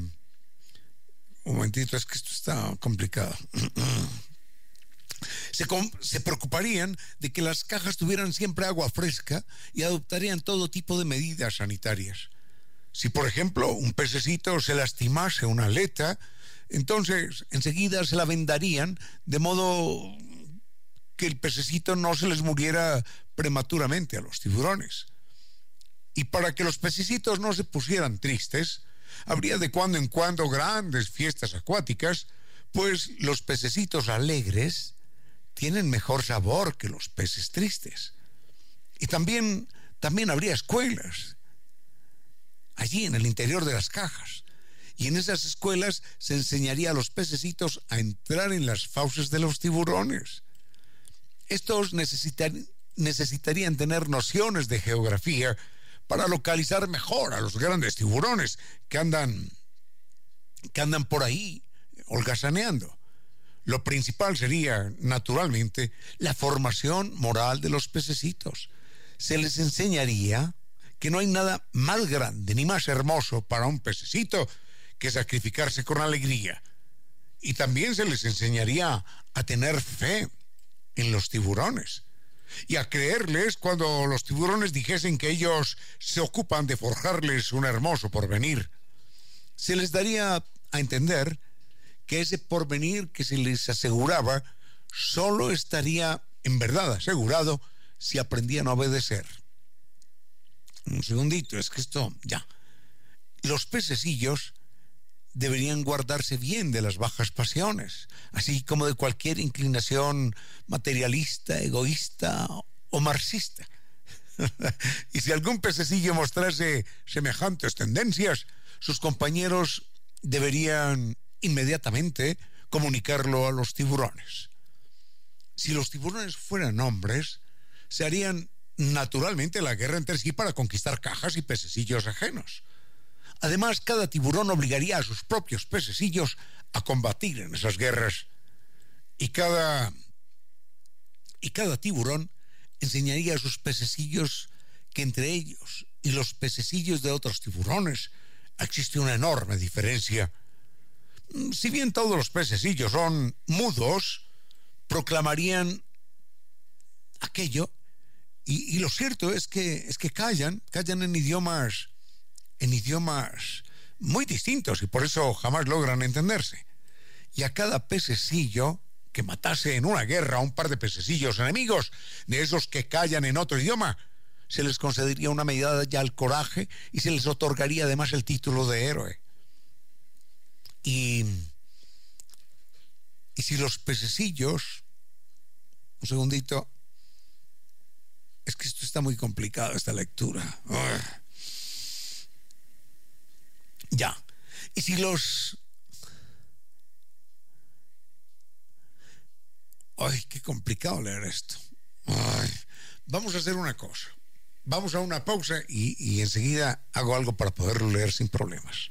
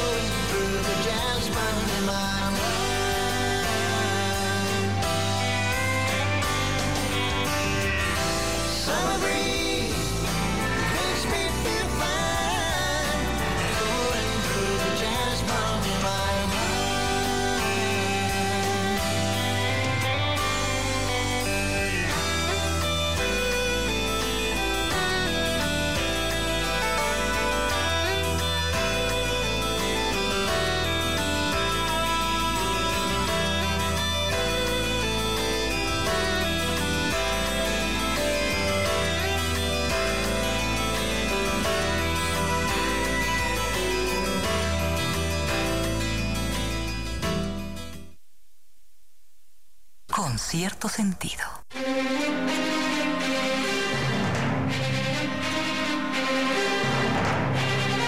Tenemos que concluir a toda prisa porque ya viene Doña Reina con su vuelo de música y palabras y le quedo debiendo dos temas a don Felipe Ramos. Pero por lo pronto acabemos este texto de, de Bertolt Brecht que nos daba tanto trabajo porque saltaba, saltaba, no se dejaba leer y termina diciendo que que si los tiburones fueran hombres, también tendrían arte, y habría hermosos cuadros en los que se representarían los dientes de los tiburones en colores maravillosos y sus fauces como puros jardines de recreo en los que da gusto retosar. Los teatros del fondo del mar mostrarían heroicos pececillos, entrando entusiasmados en las fauces de los tiburones, y la música sería tan bella, a sus sones, arrullados por los pensamientos más deliciosos, como en un ensueño y los pececillos se, precipitarían en tropel, precedidos por la banda dentro de esas fauces. Y habría también una religión, si los tiburones fueran hombres. Esa religión enseñaría que la verdadera vida comienza para los pececillos en el estómago de los tiburones. Además, si los tiburones fueran hombres, los pececillos dejarían de ser todos iguales, como lo son ahora. Algunos ocuparían ciertos cargos, los que lo, que los colocaría por encima de los demás. Aquellos pececillos que fueran un poco más grandes, se les permitiría tragarse a los peces más pequeños. Y los tiburones verían esta práctica con agrado, pues les proporcionaría mayores bocados. Los pececillos más gordos, que serían los que ocuparan ciertos puestos, se encargarían de mantener el orden entre los demás pececillos y serían maestros, oficiales, ingenieros en la construcción de cajas, etcétera. En una palabra, habría por fin en el mar una cultura si los tiburones fueran hombres. Hasta ahí nada más. Doña Reina Victoria, bienvenida al doctor Soria en Control. Muchísimas gracias. Al doctor Giovanni Córdoba. eh, al doctor Soria en Controles que nos acompañó más temprano. Al doctor Giovanni Córdoba en estos momentos, muchísimas gracias. Esto pasa cuando uno despide a prisa el programa. Fuerte abrazo, los quiero mucho esta mañana.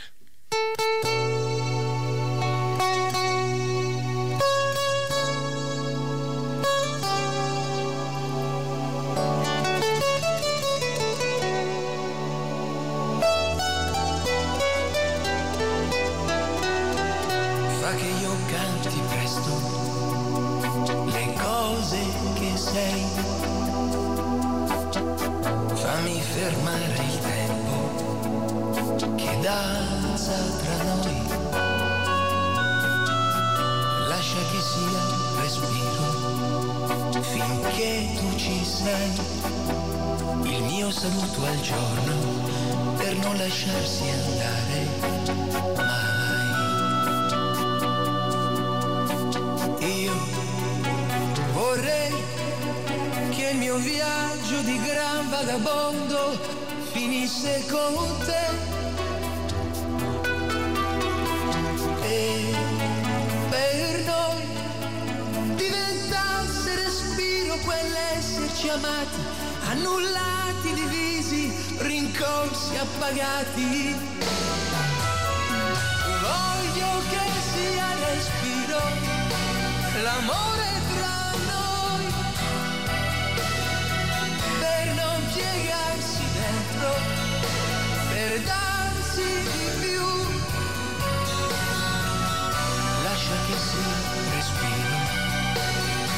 finché tu ci sei, il mio saluto al giorno per non lasciarsi andare. Io vorrei che il mio viaggio di gran vagabondo finisse con te e per noi diventasse respiro quell'esserci amati, annullati, rincorsi, appagati. E vorrei che ogni volta che cerchi qualcosa cercassi di me e per noi diventasse respiro la nostra canzone, diventasse respiro lo stesso ricordo. Di che sia respiro l'amore tra noi per non piegarsi dentro, per darsi di più. Lascia che sia respiro finché tu ci sei. Il mio saluto al cielo per non lasciarsi andare. Mai.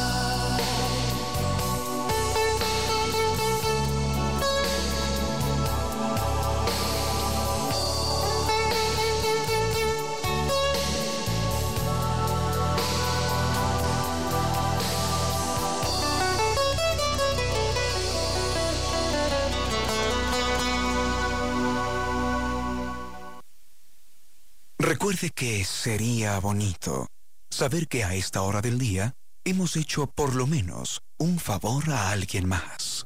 17 horas. Mi casa era un desastre. Paredes descascaradas, pisos retorcidos y llenas de humedad. Intenté de todo, pero el problema seguía ahí. Hasta que descubrí Kibli de Nova Técnica. Ellos visitaron mi casa como lo haría un doctor y con su tecnología me arreglaron para siempre el problema de humedad y sin trabajos de albañilería. Nova Técnica elimina la humedad de tu casa para siempre con tecnología italiana. Nova Técnica. Teléfonos 098 2600 588 098 81 85 798. Correo electrónico ecuador arroba novatecnica.com. Página web www.novatecnica.com.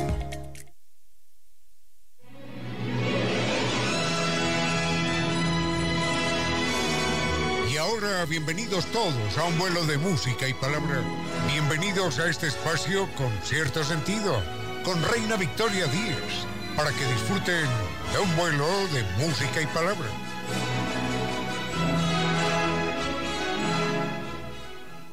Estamos listos para arrancar en este lunes, lunes 14 de marzo de 2022. Estamos listos para despegar en este vuelo de música y palabra con cierto sentido.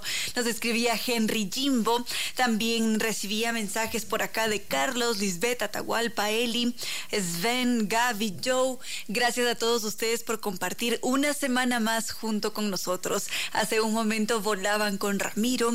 Mm, recibíamos preguntas de Felipe Ramos, que yo no recibí la sugerencia, así que esta imagino que se quedó pendiente porque ya entramos en este vuelo, despegamos más bien.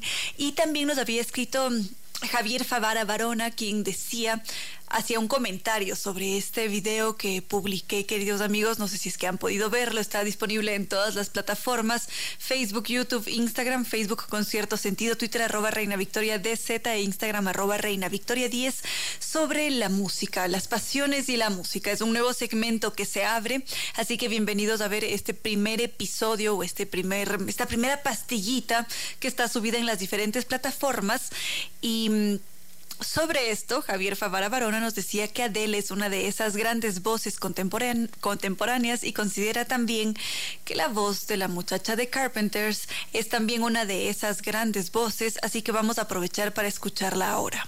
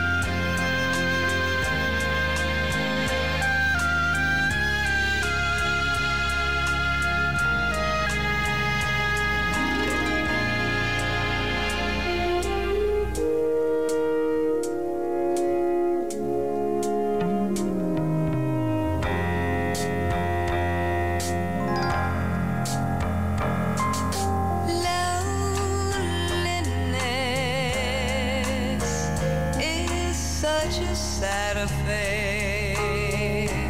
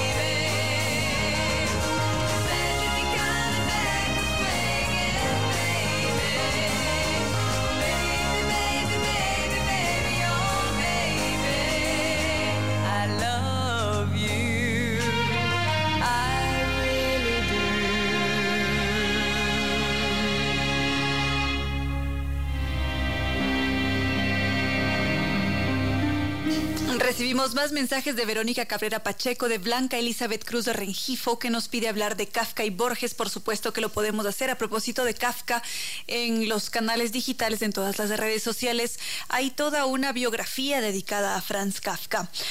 Me da la sensación de que no publicamos el último capítulo, que era la recomendación de una de sus obras, pero en todo caso buena parte de la vida de Kafka está resumida en tres o cuatro videos. También está por aquí Jan Bodenhorst, Esteban Calderón y además nos están escuchando desde Atahualpa. Hemos recibido una bellísima fotografía desde allá de nuestro querido amigo Javier Santa Fe, quien nos está escuchando desde un radiecito a pilas porque allá no hay muy buena recepción y ahora gracias a este presente que le ha hecho señor padre, quien también es amigo de este espacio, puede escucharnos en tiempo real y desde ese bello lugar que es Atahualpa. Unos paisajes que ni para qué les cuento, hay que ir a visitarlos. También está en sintonía Rodrigo Vivas Chulca, Eli Bravo, Henry Jimbo y Carlos. Muchas gracias a todos. Ahora vamos con sus preguntas. Tenemos por acá una consulta de un querido amigo nuestro, Jonathan, que se pregunta por las canas, por estos por estos pelitos que a veces nos aparecen por allí en la cabeza, en la barba. ¿Cómo estamos, doctor Córdoba, con las canas? ¿Aparecieron a edad temprana? Sí, más o menos. Se nos puso nervioso el doctor Córdoba. Por, por mi parte, yo también tengo por allí unas canitas. Veamos qué nos dice la ciencia sobre las canas y por qué en algunos individuos aparece a, a mayor temprana edad que a otros.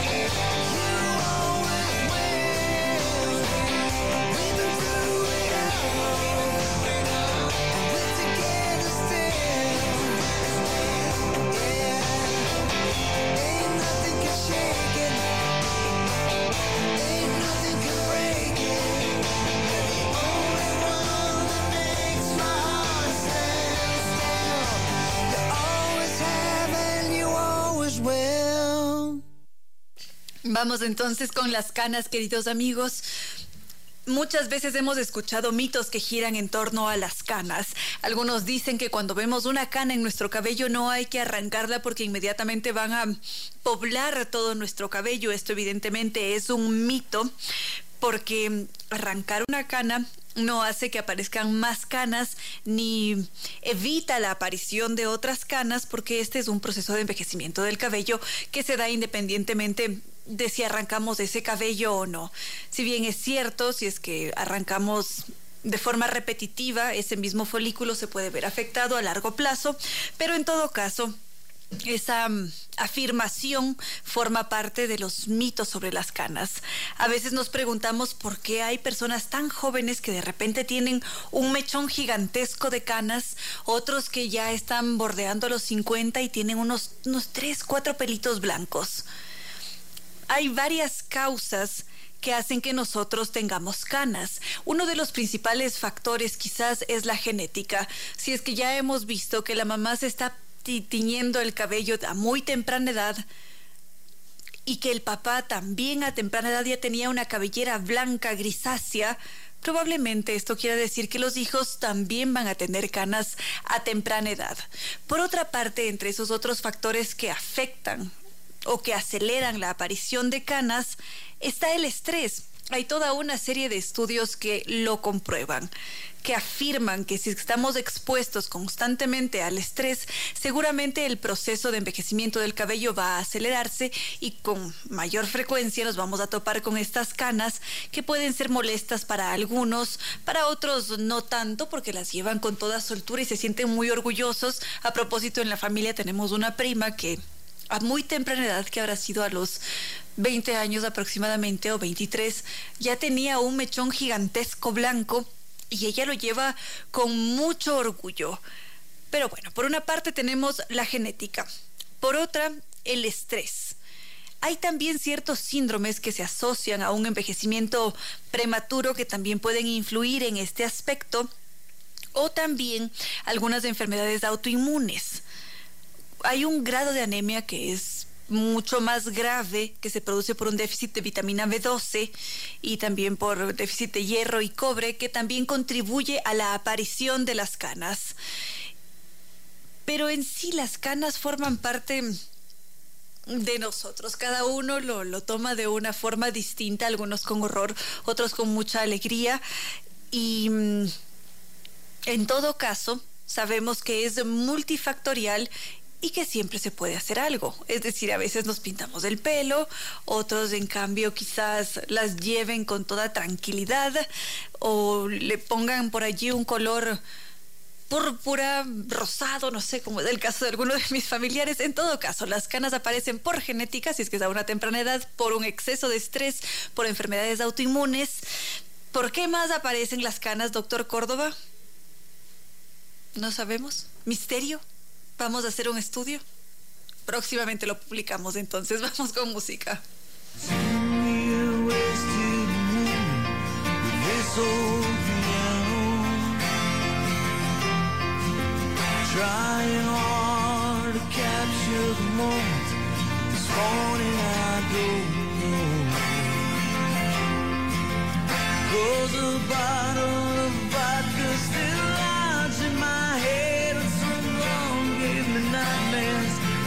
that she's still in my bed.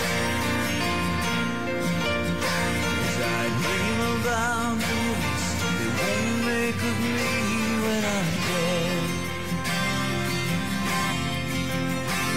With an ironclad fist, I wake up,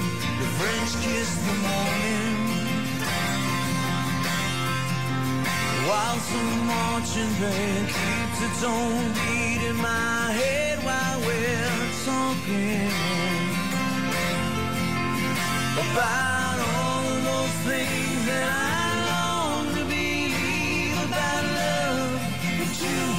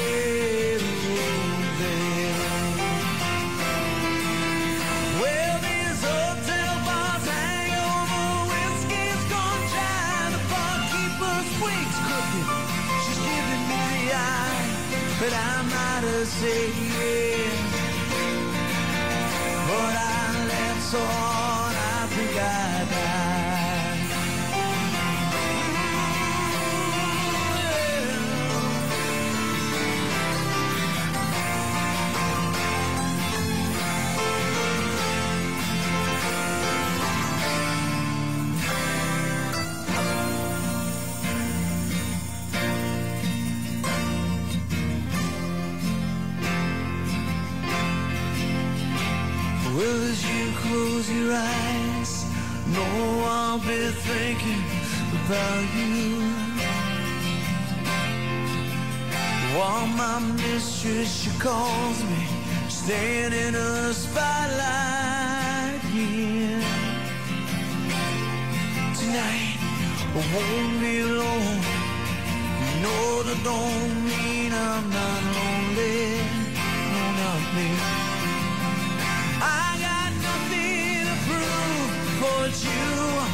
died if you fail.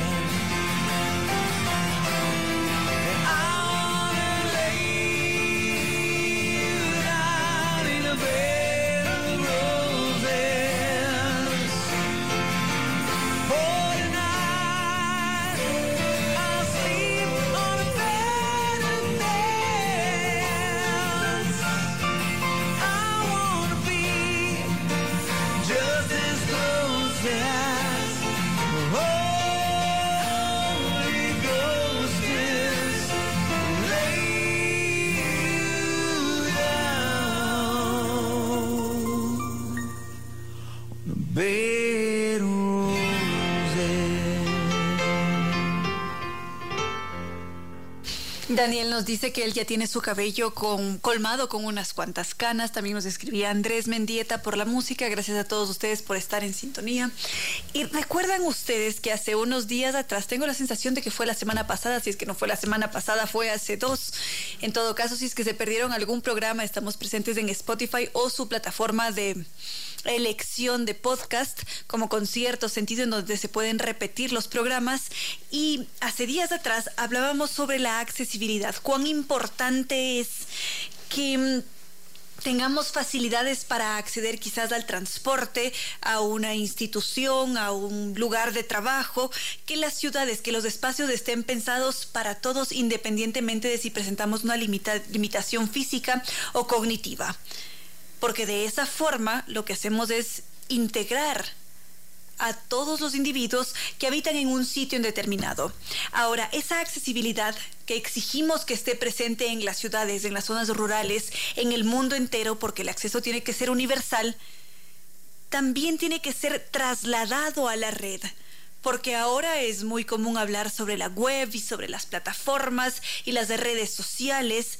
Son nuevos espacios que se han abierto, si bien es cierto, son virtuales, pero también requieren de un funcionamiento distinto, que estén adecuadas, que estén pensadas para ser accesibles a una población universal. Enseguida podríamos centrarnos en cuál es el manejo que se da a las páginas web, a las plataformas, respecto de la accesibilidad.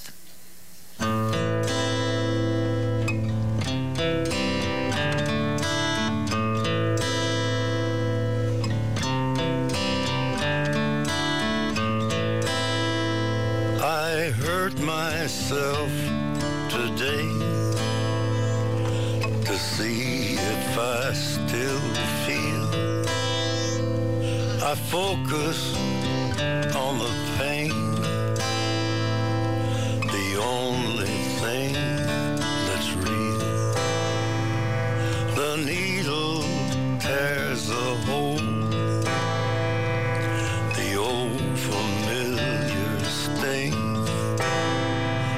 Try to kill it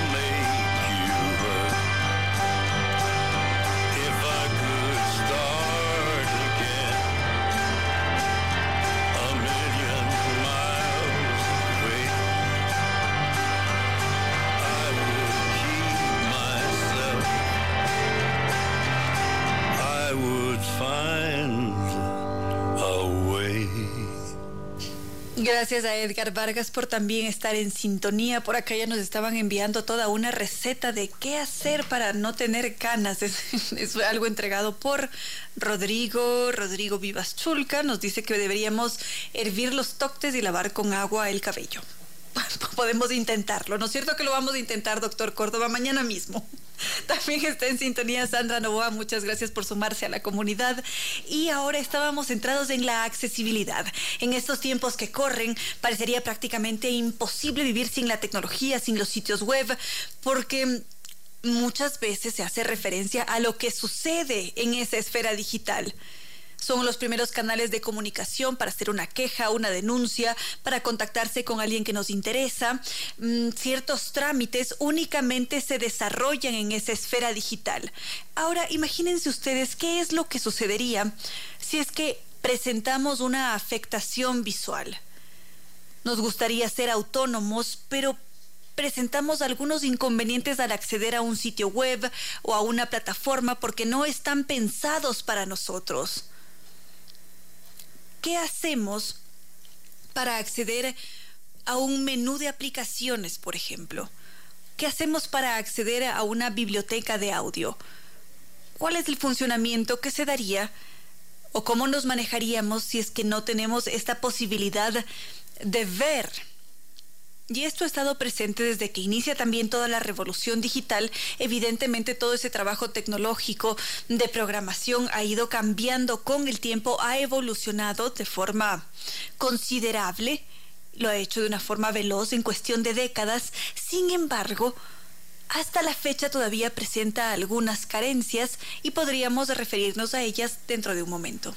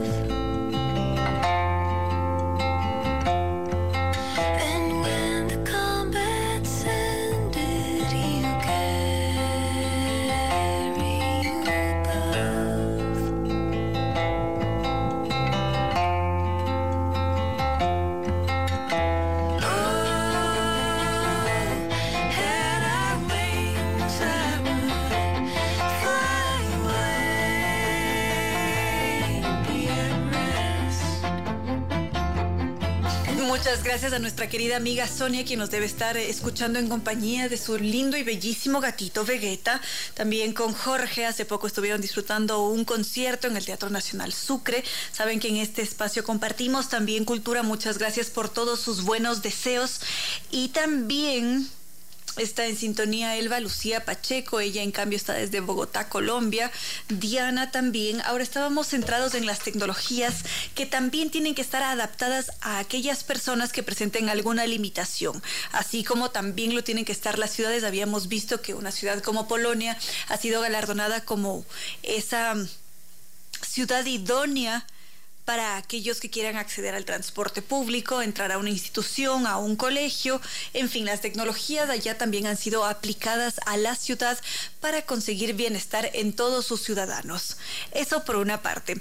Por otra, es necesario que esa accesibilidad esté presente también en las tecnologías, en las plataformas, en las páginas web, porque es necesario tomar en consideración que anteriormente en los inicios era necesario tener siempre un computador que tuviese a su vez un lector de pantalla. Este era un aparatito adicional para de esa forma saber qué era lo que aparecía en la pantalla. Ahora este servicio de lector de pantalla ya viene incorporado, ya está integrado independientemente del dispositivo, puede ser el celular, la computadora, pero ya están pensados los sistemas operativos con este lector de pantalla integrado y es muy necesario para el mundo digital en el que vivimos. Así que no podríamos pasar por alto este tema de la accesibilidad. Ahora, podríamos pensar en otro dispositivo que no necesariamente pertenece al mundo digital, pero sí que utiliza tecnología, y son las cocinas.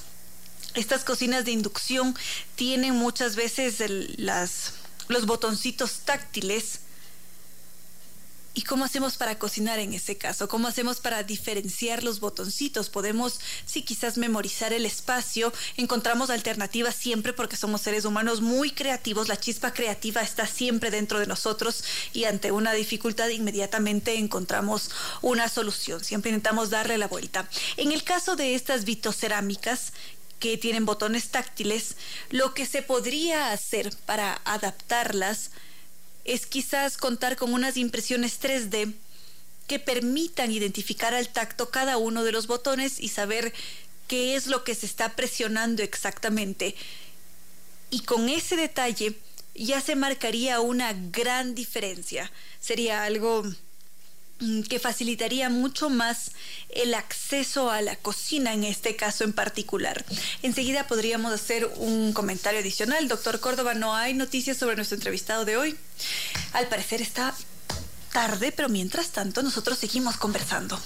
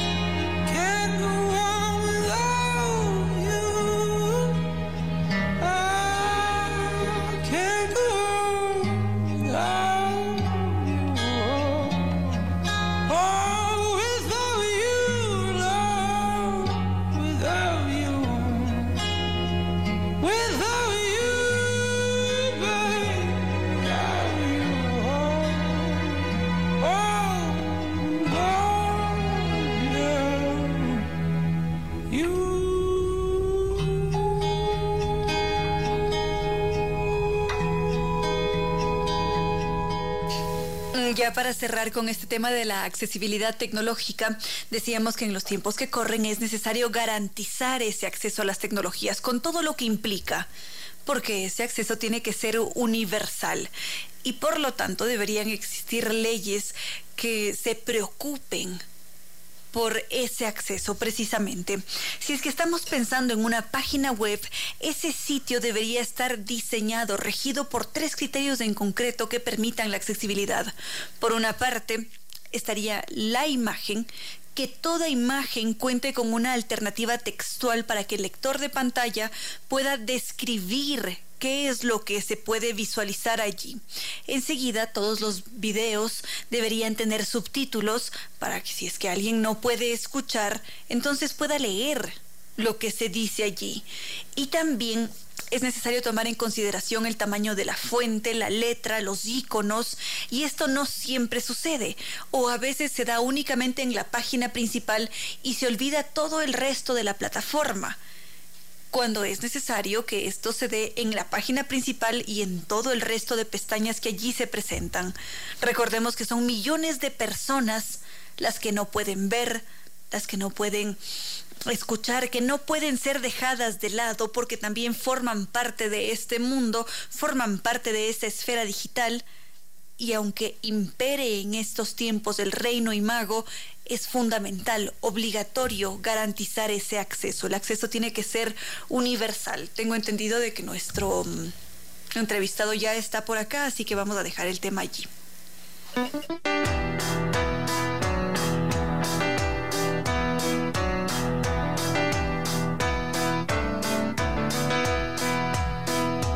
Just as I thought it was going all right, always the same, just a shame, that's all. I could say day and you'd say night. Tell me it's black when I know that it's white. Always the same, it's just a shame, and that's all.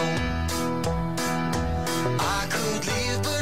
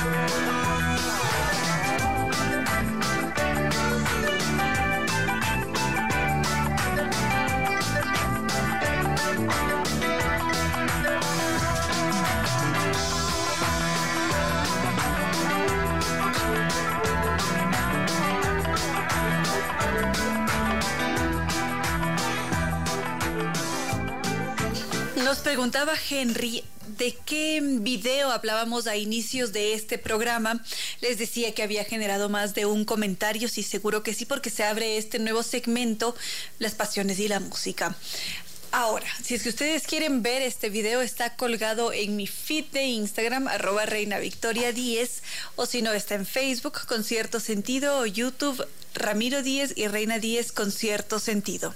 Ahora, queridos amigos, si es que ustedes no encuentran ese video, si es que mm, quieren que se los envíe, por favor, lo que pueden hacer es escribirme a través de nuestras diferentes redes sociales para que de esa forma les pueda pasar el enlace como lo hemos hecho ahora con Henry. Ya está aquí con nosotros nuestro entrevistado de hoy. Nos Muchas gracias, está con nosotros. Muchísimas gracias. Eh, está aquí con nosotros el maestro Paquito Godoy. Lo habíamos tenido hace unas semanas atrás y ahora ya está aquí con nosotros. Bienvenido a este espacio, maestro. Un honor muy grande poder saludar a todos los oyentes de Radio Sucesos y empiezo expresando mi gratitud a Reina Victoria, una conductora maravillosa y sobre todo un ser humano insuperable. Un honor estar a tu lado, Reina Victoria. Muchas gracias por la generosidad, maestro Godoy. Qué alegría, qué gusto tenerlo en este espacio. Lo habíamos tenido hace muy poco tiempo, pero siempre es un honor que nos visite nuevamente. Y qué bueno que sea con una agradable noticia. Tengo la suerte y el honor de poner en manos de Reina Victoria una joya musical. Es un disco compacto que grabé en la ciudad de Nueva York en un piano Steinway. Música universal, música ecuatoriana. Yo tengo la suerte de mirar la música cara a cara y de poder interpretar todos los géneros musicales desde lo clásico, el jazz, la música latinoamericana y por supuesto la ecuatoriana. En este disco hay una música muy bonita que Reina Victoria también nos podría ayudar a contar al público.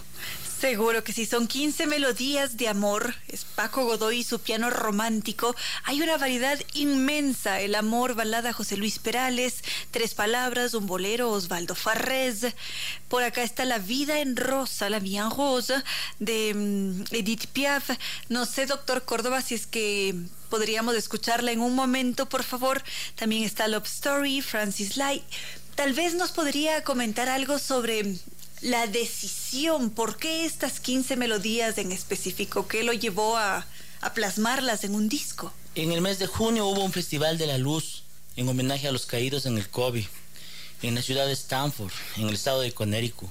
Entonces me convocaron a mí para tocar y participar en este festival. De hecho, fui el director musical. Hubo cantantes de varios países de Latinoamérica. Y bueno, se hizo un homenaje y estuvieron obras muy lindas como Gracias a la Vida, Solidaridad, Solo le pido a Dios y un estreno de una de mis obras. Entonces yo aproveché que conocí a un productor que me dio su tarjeta me dijo, "Vea, yo tengo un piano, tengo un estudio, maestro, aproveche, grave. Y bueno, ahora ya es una realidad y estoy muy contento de a través del programa de Reina Victoria, con cierto sentido, poner en consideración del público. Dicen que la música es mejor oyendo también, ¿no? Por supuesto que sí, por acá está el doctor Córdoba ya programándola. Nos, nos pide que unos momentitos más antes de, de que escuchemos sus melodías de amor. Y sí que es, de- es un regalo. Un recorrido por el mundo, como bien decía Reina Victoria, música francesa como La Vida en Rosa. Bueno, también está música como Candilejas, que es compuesto por un actor de cine como era Charlie Chaplin. O sea, hacía una variedad de, de música, ¿no? Y está música de España, Osvaldo Farrés era un cubano. Hay un par de obras de mi autoría también, como lo es eh, Tu desdén es mi agonía y también Para mi amada. Son obras románticas, todas son melodías románticas ¿Por qué el romanticismo? por el piano. Yo creo que, y además creo que este disco compacto que lo estoy presentando era como que una deuda, por así decirlo, con el público. Cuando yo me iba a las presentaciones y había un piano, yo me sentaba y comenzaba a tocar. Y la gente me decía, ¿y tiene discos de esta música? Les decía, bueno, ahora no, en este momento. En ese, tenía más bien de música ecuatoriana, que con mucho orgullo lo digo. Pero la gente me pedía, me solicitaba. Y ahora quiero decirles que ya es una realidad. En buena hora, lo felicitamos y seguramente este es el disco que estábamos esperando todos. Me encantaría que pudiéramos escuchar una de las melodías, pero creo que el doctor Córdoba está presentando problemas con, con el equipo por acá. Mientras tanto, si es que usted tuviera la posibilidad de jugar con otro género, ¿cuál sería esta? ¿La música ecuatoriana? Sí, por supuesto que sí. El piano romántico. Pero ¿a cuál otro Claro, hay- se- eh, siempre considero de que la música y el arte en general es como un jardín, en donde uno puede apreciar las rosas, las margaritas, las dalias, las violetas. Así le veo yo a la música clásica, al jazz, a la música latinoamericana.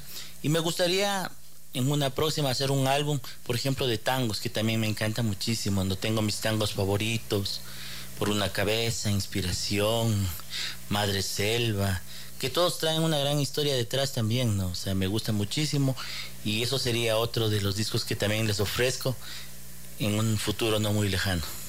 En buena hora, lo vamos a estar esperando. Y sobre estas 15 melodías de amor, quizás próximamente lo vamos a ver en escena. Esperamos por allí algún concierto, ya que todo se está reactivando. Sí, claro que sí. Saben que el día viernes 22 de abril, que por favor pongan en sus agendas, les estoy avisando con más de un mes, estaré actuando en la Casa de la Cultura y será un honor recibirlos ya en presencial para dedicarles con el piano música de Ecuador, de América y del mundo entero. Pero también ahora que estamos presentando este disco, aprovecho la oportunidad para pedirles a todos los oyentes que sigan a Paco Godoy en las redes sociales, por ejemplo. Hay gente que inclusive querrá adquirir este disco, con muchísimo gusto le mandamos a dejar. Esa es una, una buena opción, ¿no? Mira, ahora estamos escuchando de fondo El Madrigal, esta bella canción de un compositor que le decían Don Felo, Felipe, ¿no? Que, que lo cantó el Dani Rivera y que se hizo célebre con esa versión también, ahora en piano.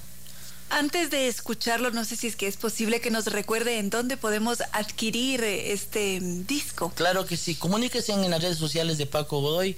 En Facebook estoy como Paco Godoy, todo mayúsculas, o también en la página de Paco Godoy. Estoy en el Twitter como Paco Godoy Music. Estoy también en el Instagram como Paco Godoy Oficial. En YouTube, bueno, con todas las redes sociales. Presente en todos los canales digitales. Perfecto. Ahora sí, doctor Córdoba, podemos escuchar. Vamos a ir quizás con el track 10, La Vie en Rose. Lo escuchamos.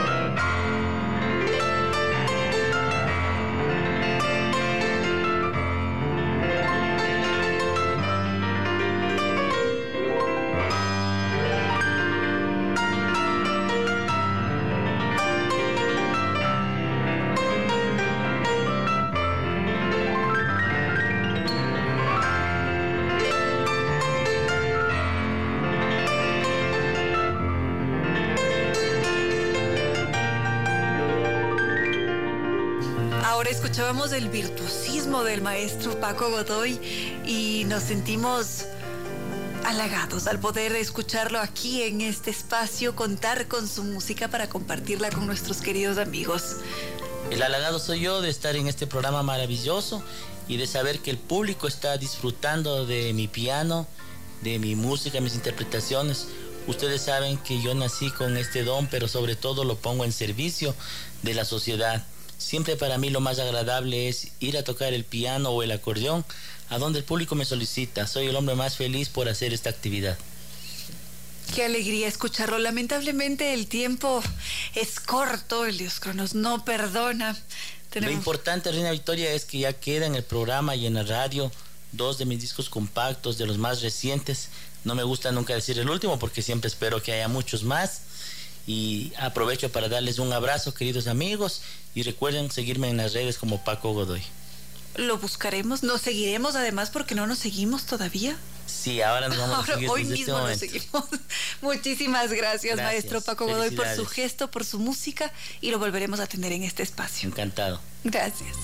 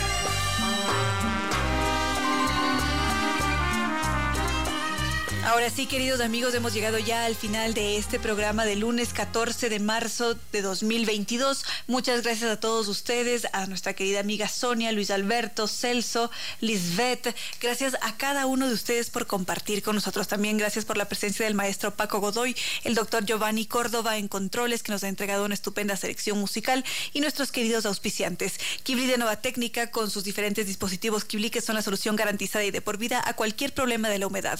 Para contactarnos con ellos para que realicen un diagnóstico, lo único que tenemos que hacer es visitar su página web www.novatecnica.com, el correo ecuador.novatecnica.com y los teléfonos 098 26 00588 o 098 81 85 798. Y Zambi Tours, que nos invita a vivir un nuevo recorrido por España, Portugal y Marruecos con guía acompañante desde Quito y por supuesto con un extraordinario servicio.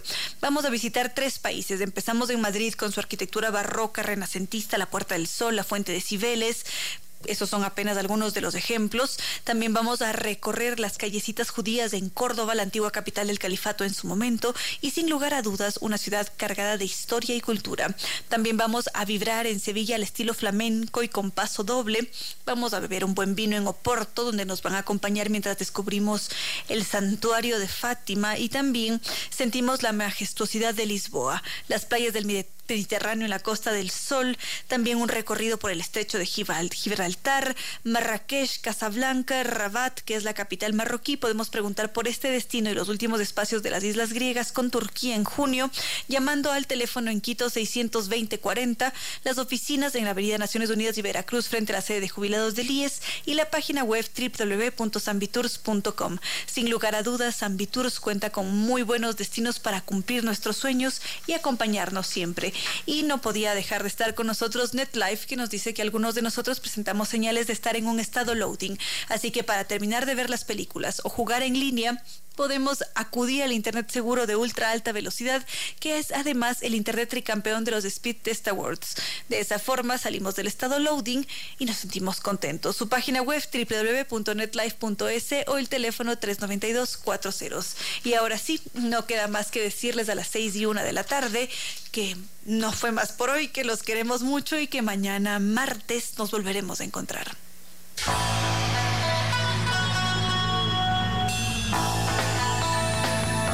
Como dicen, es cierto que en la vida no hay casualidades. Piense, ¿por qué escuchó usted este programa? Tal vez escuchó aquello que necesitaba o tuvo la sospecha de esa luz dentro de su propio ser. Una gota de agua, un corazón que late, una semilla en su memoria, un remanso en medio de sus prisas, una voz que aliente su esperanza, una pluma para sus alas. Algo de eso hemos querido ser. Aquí, en concierto sentido, con Ramiro Díez. Y Reina Victoria Díez.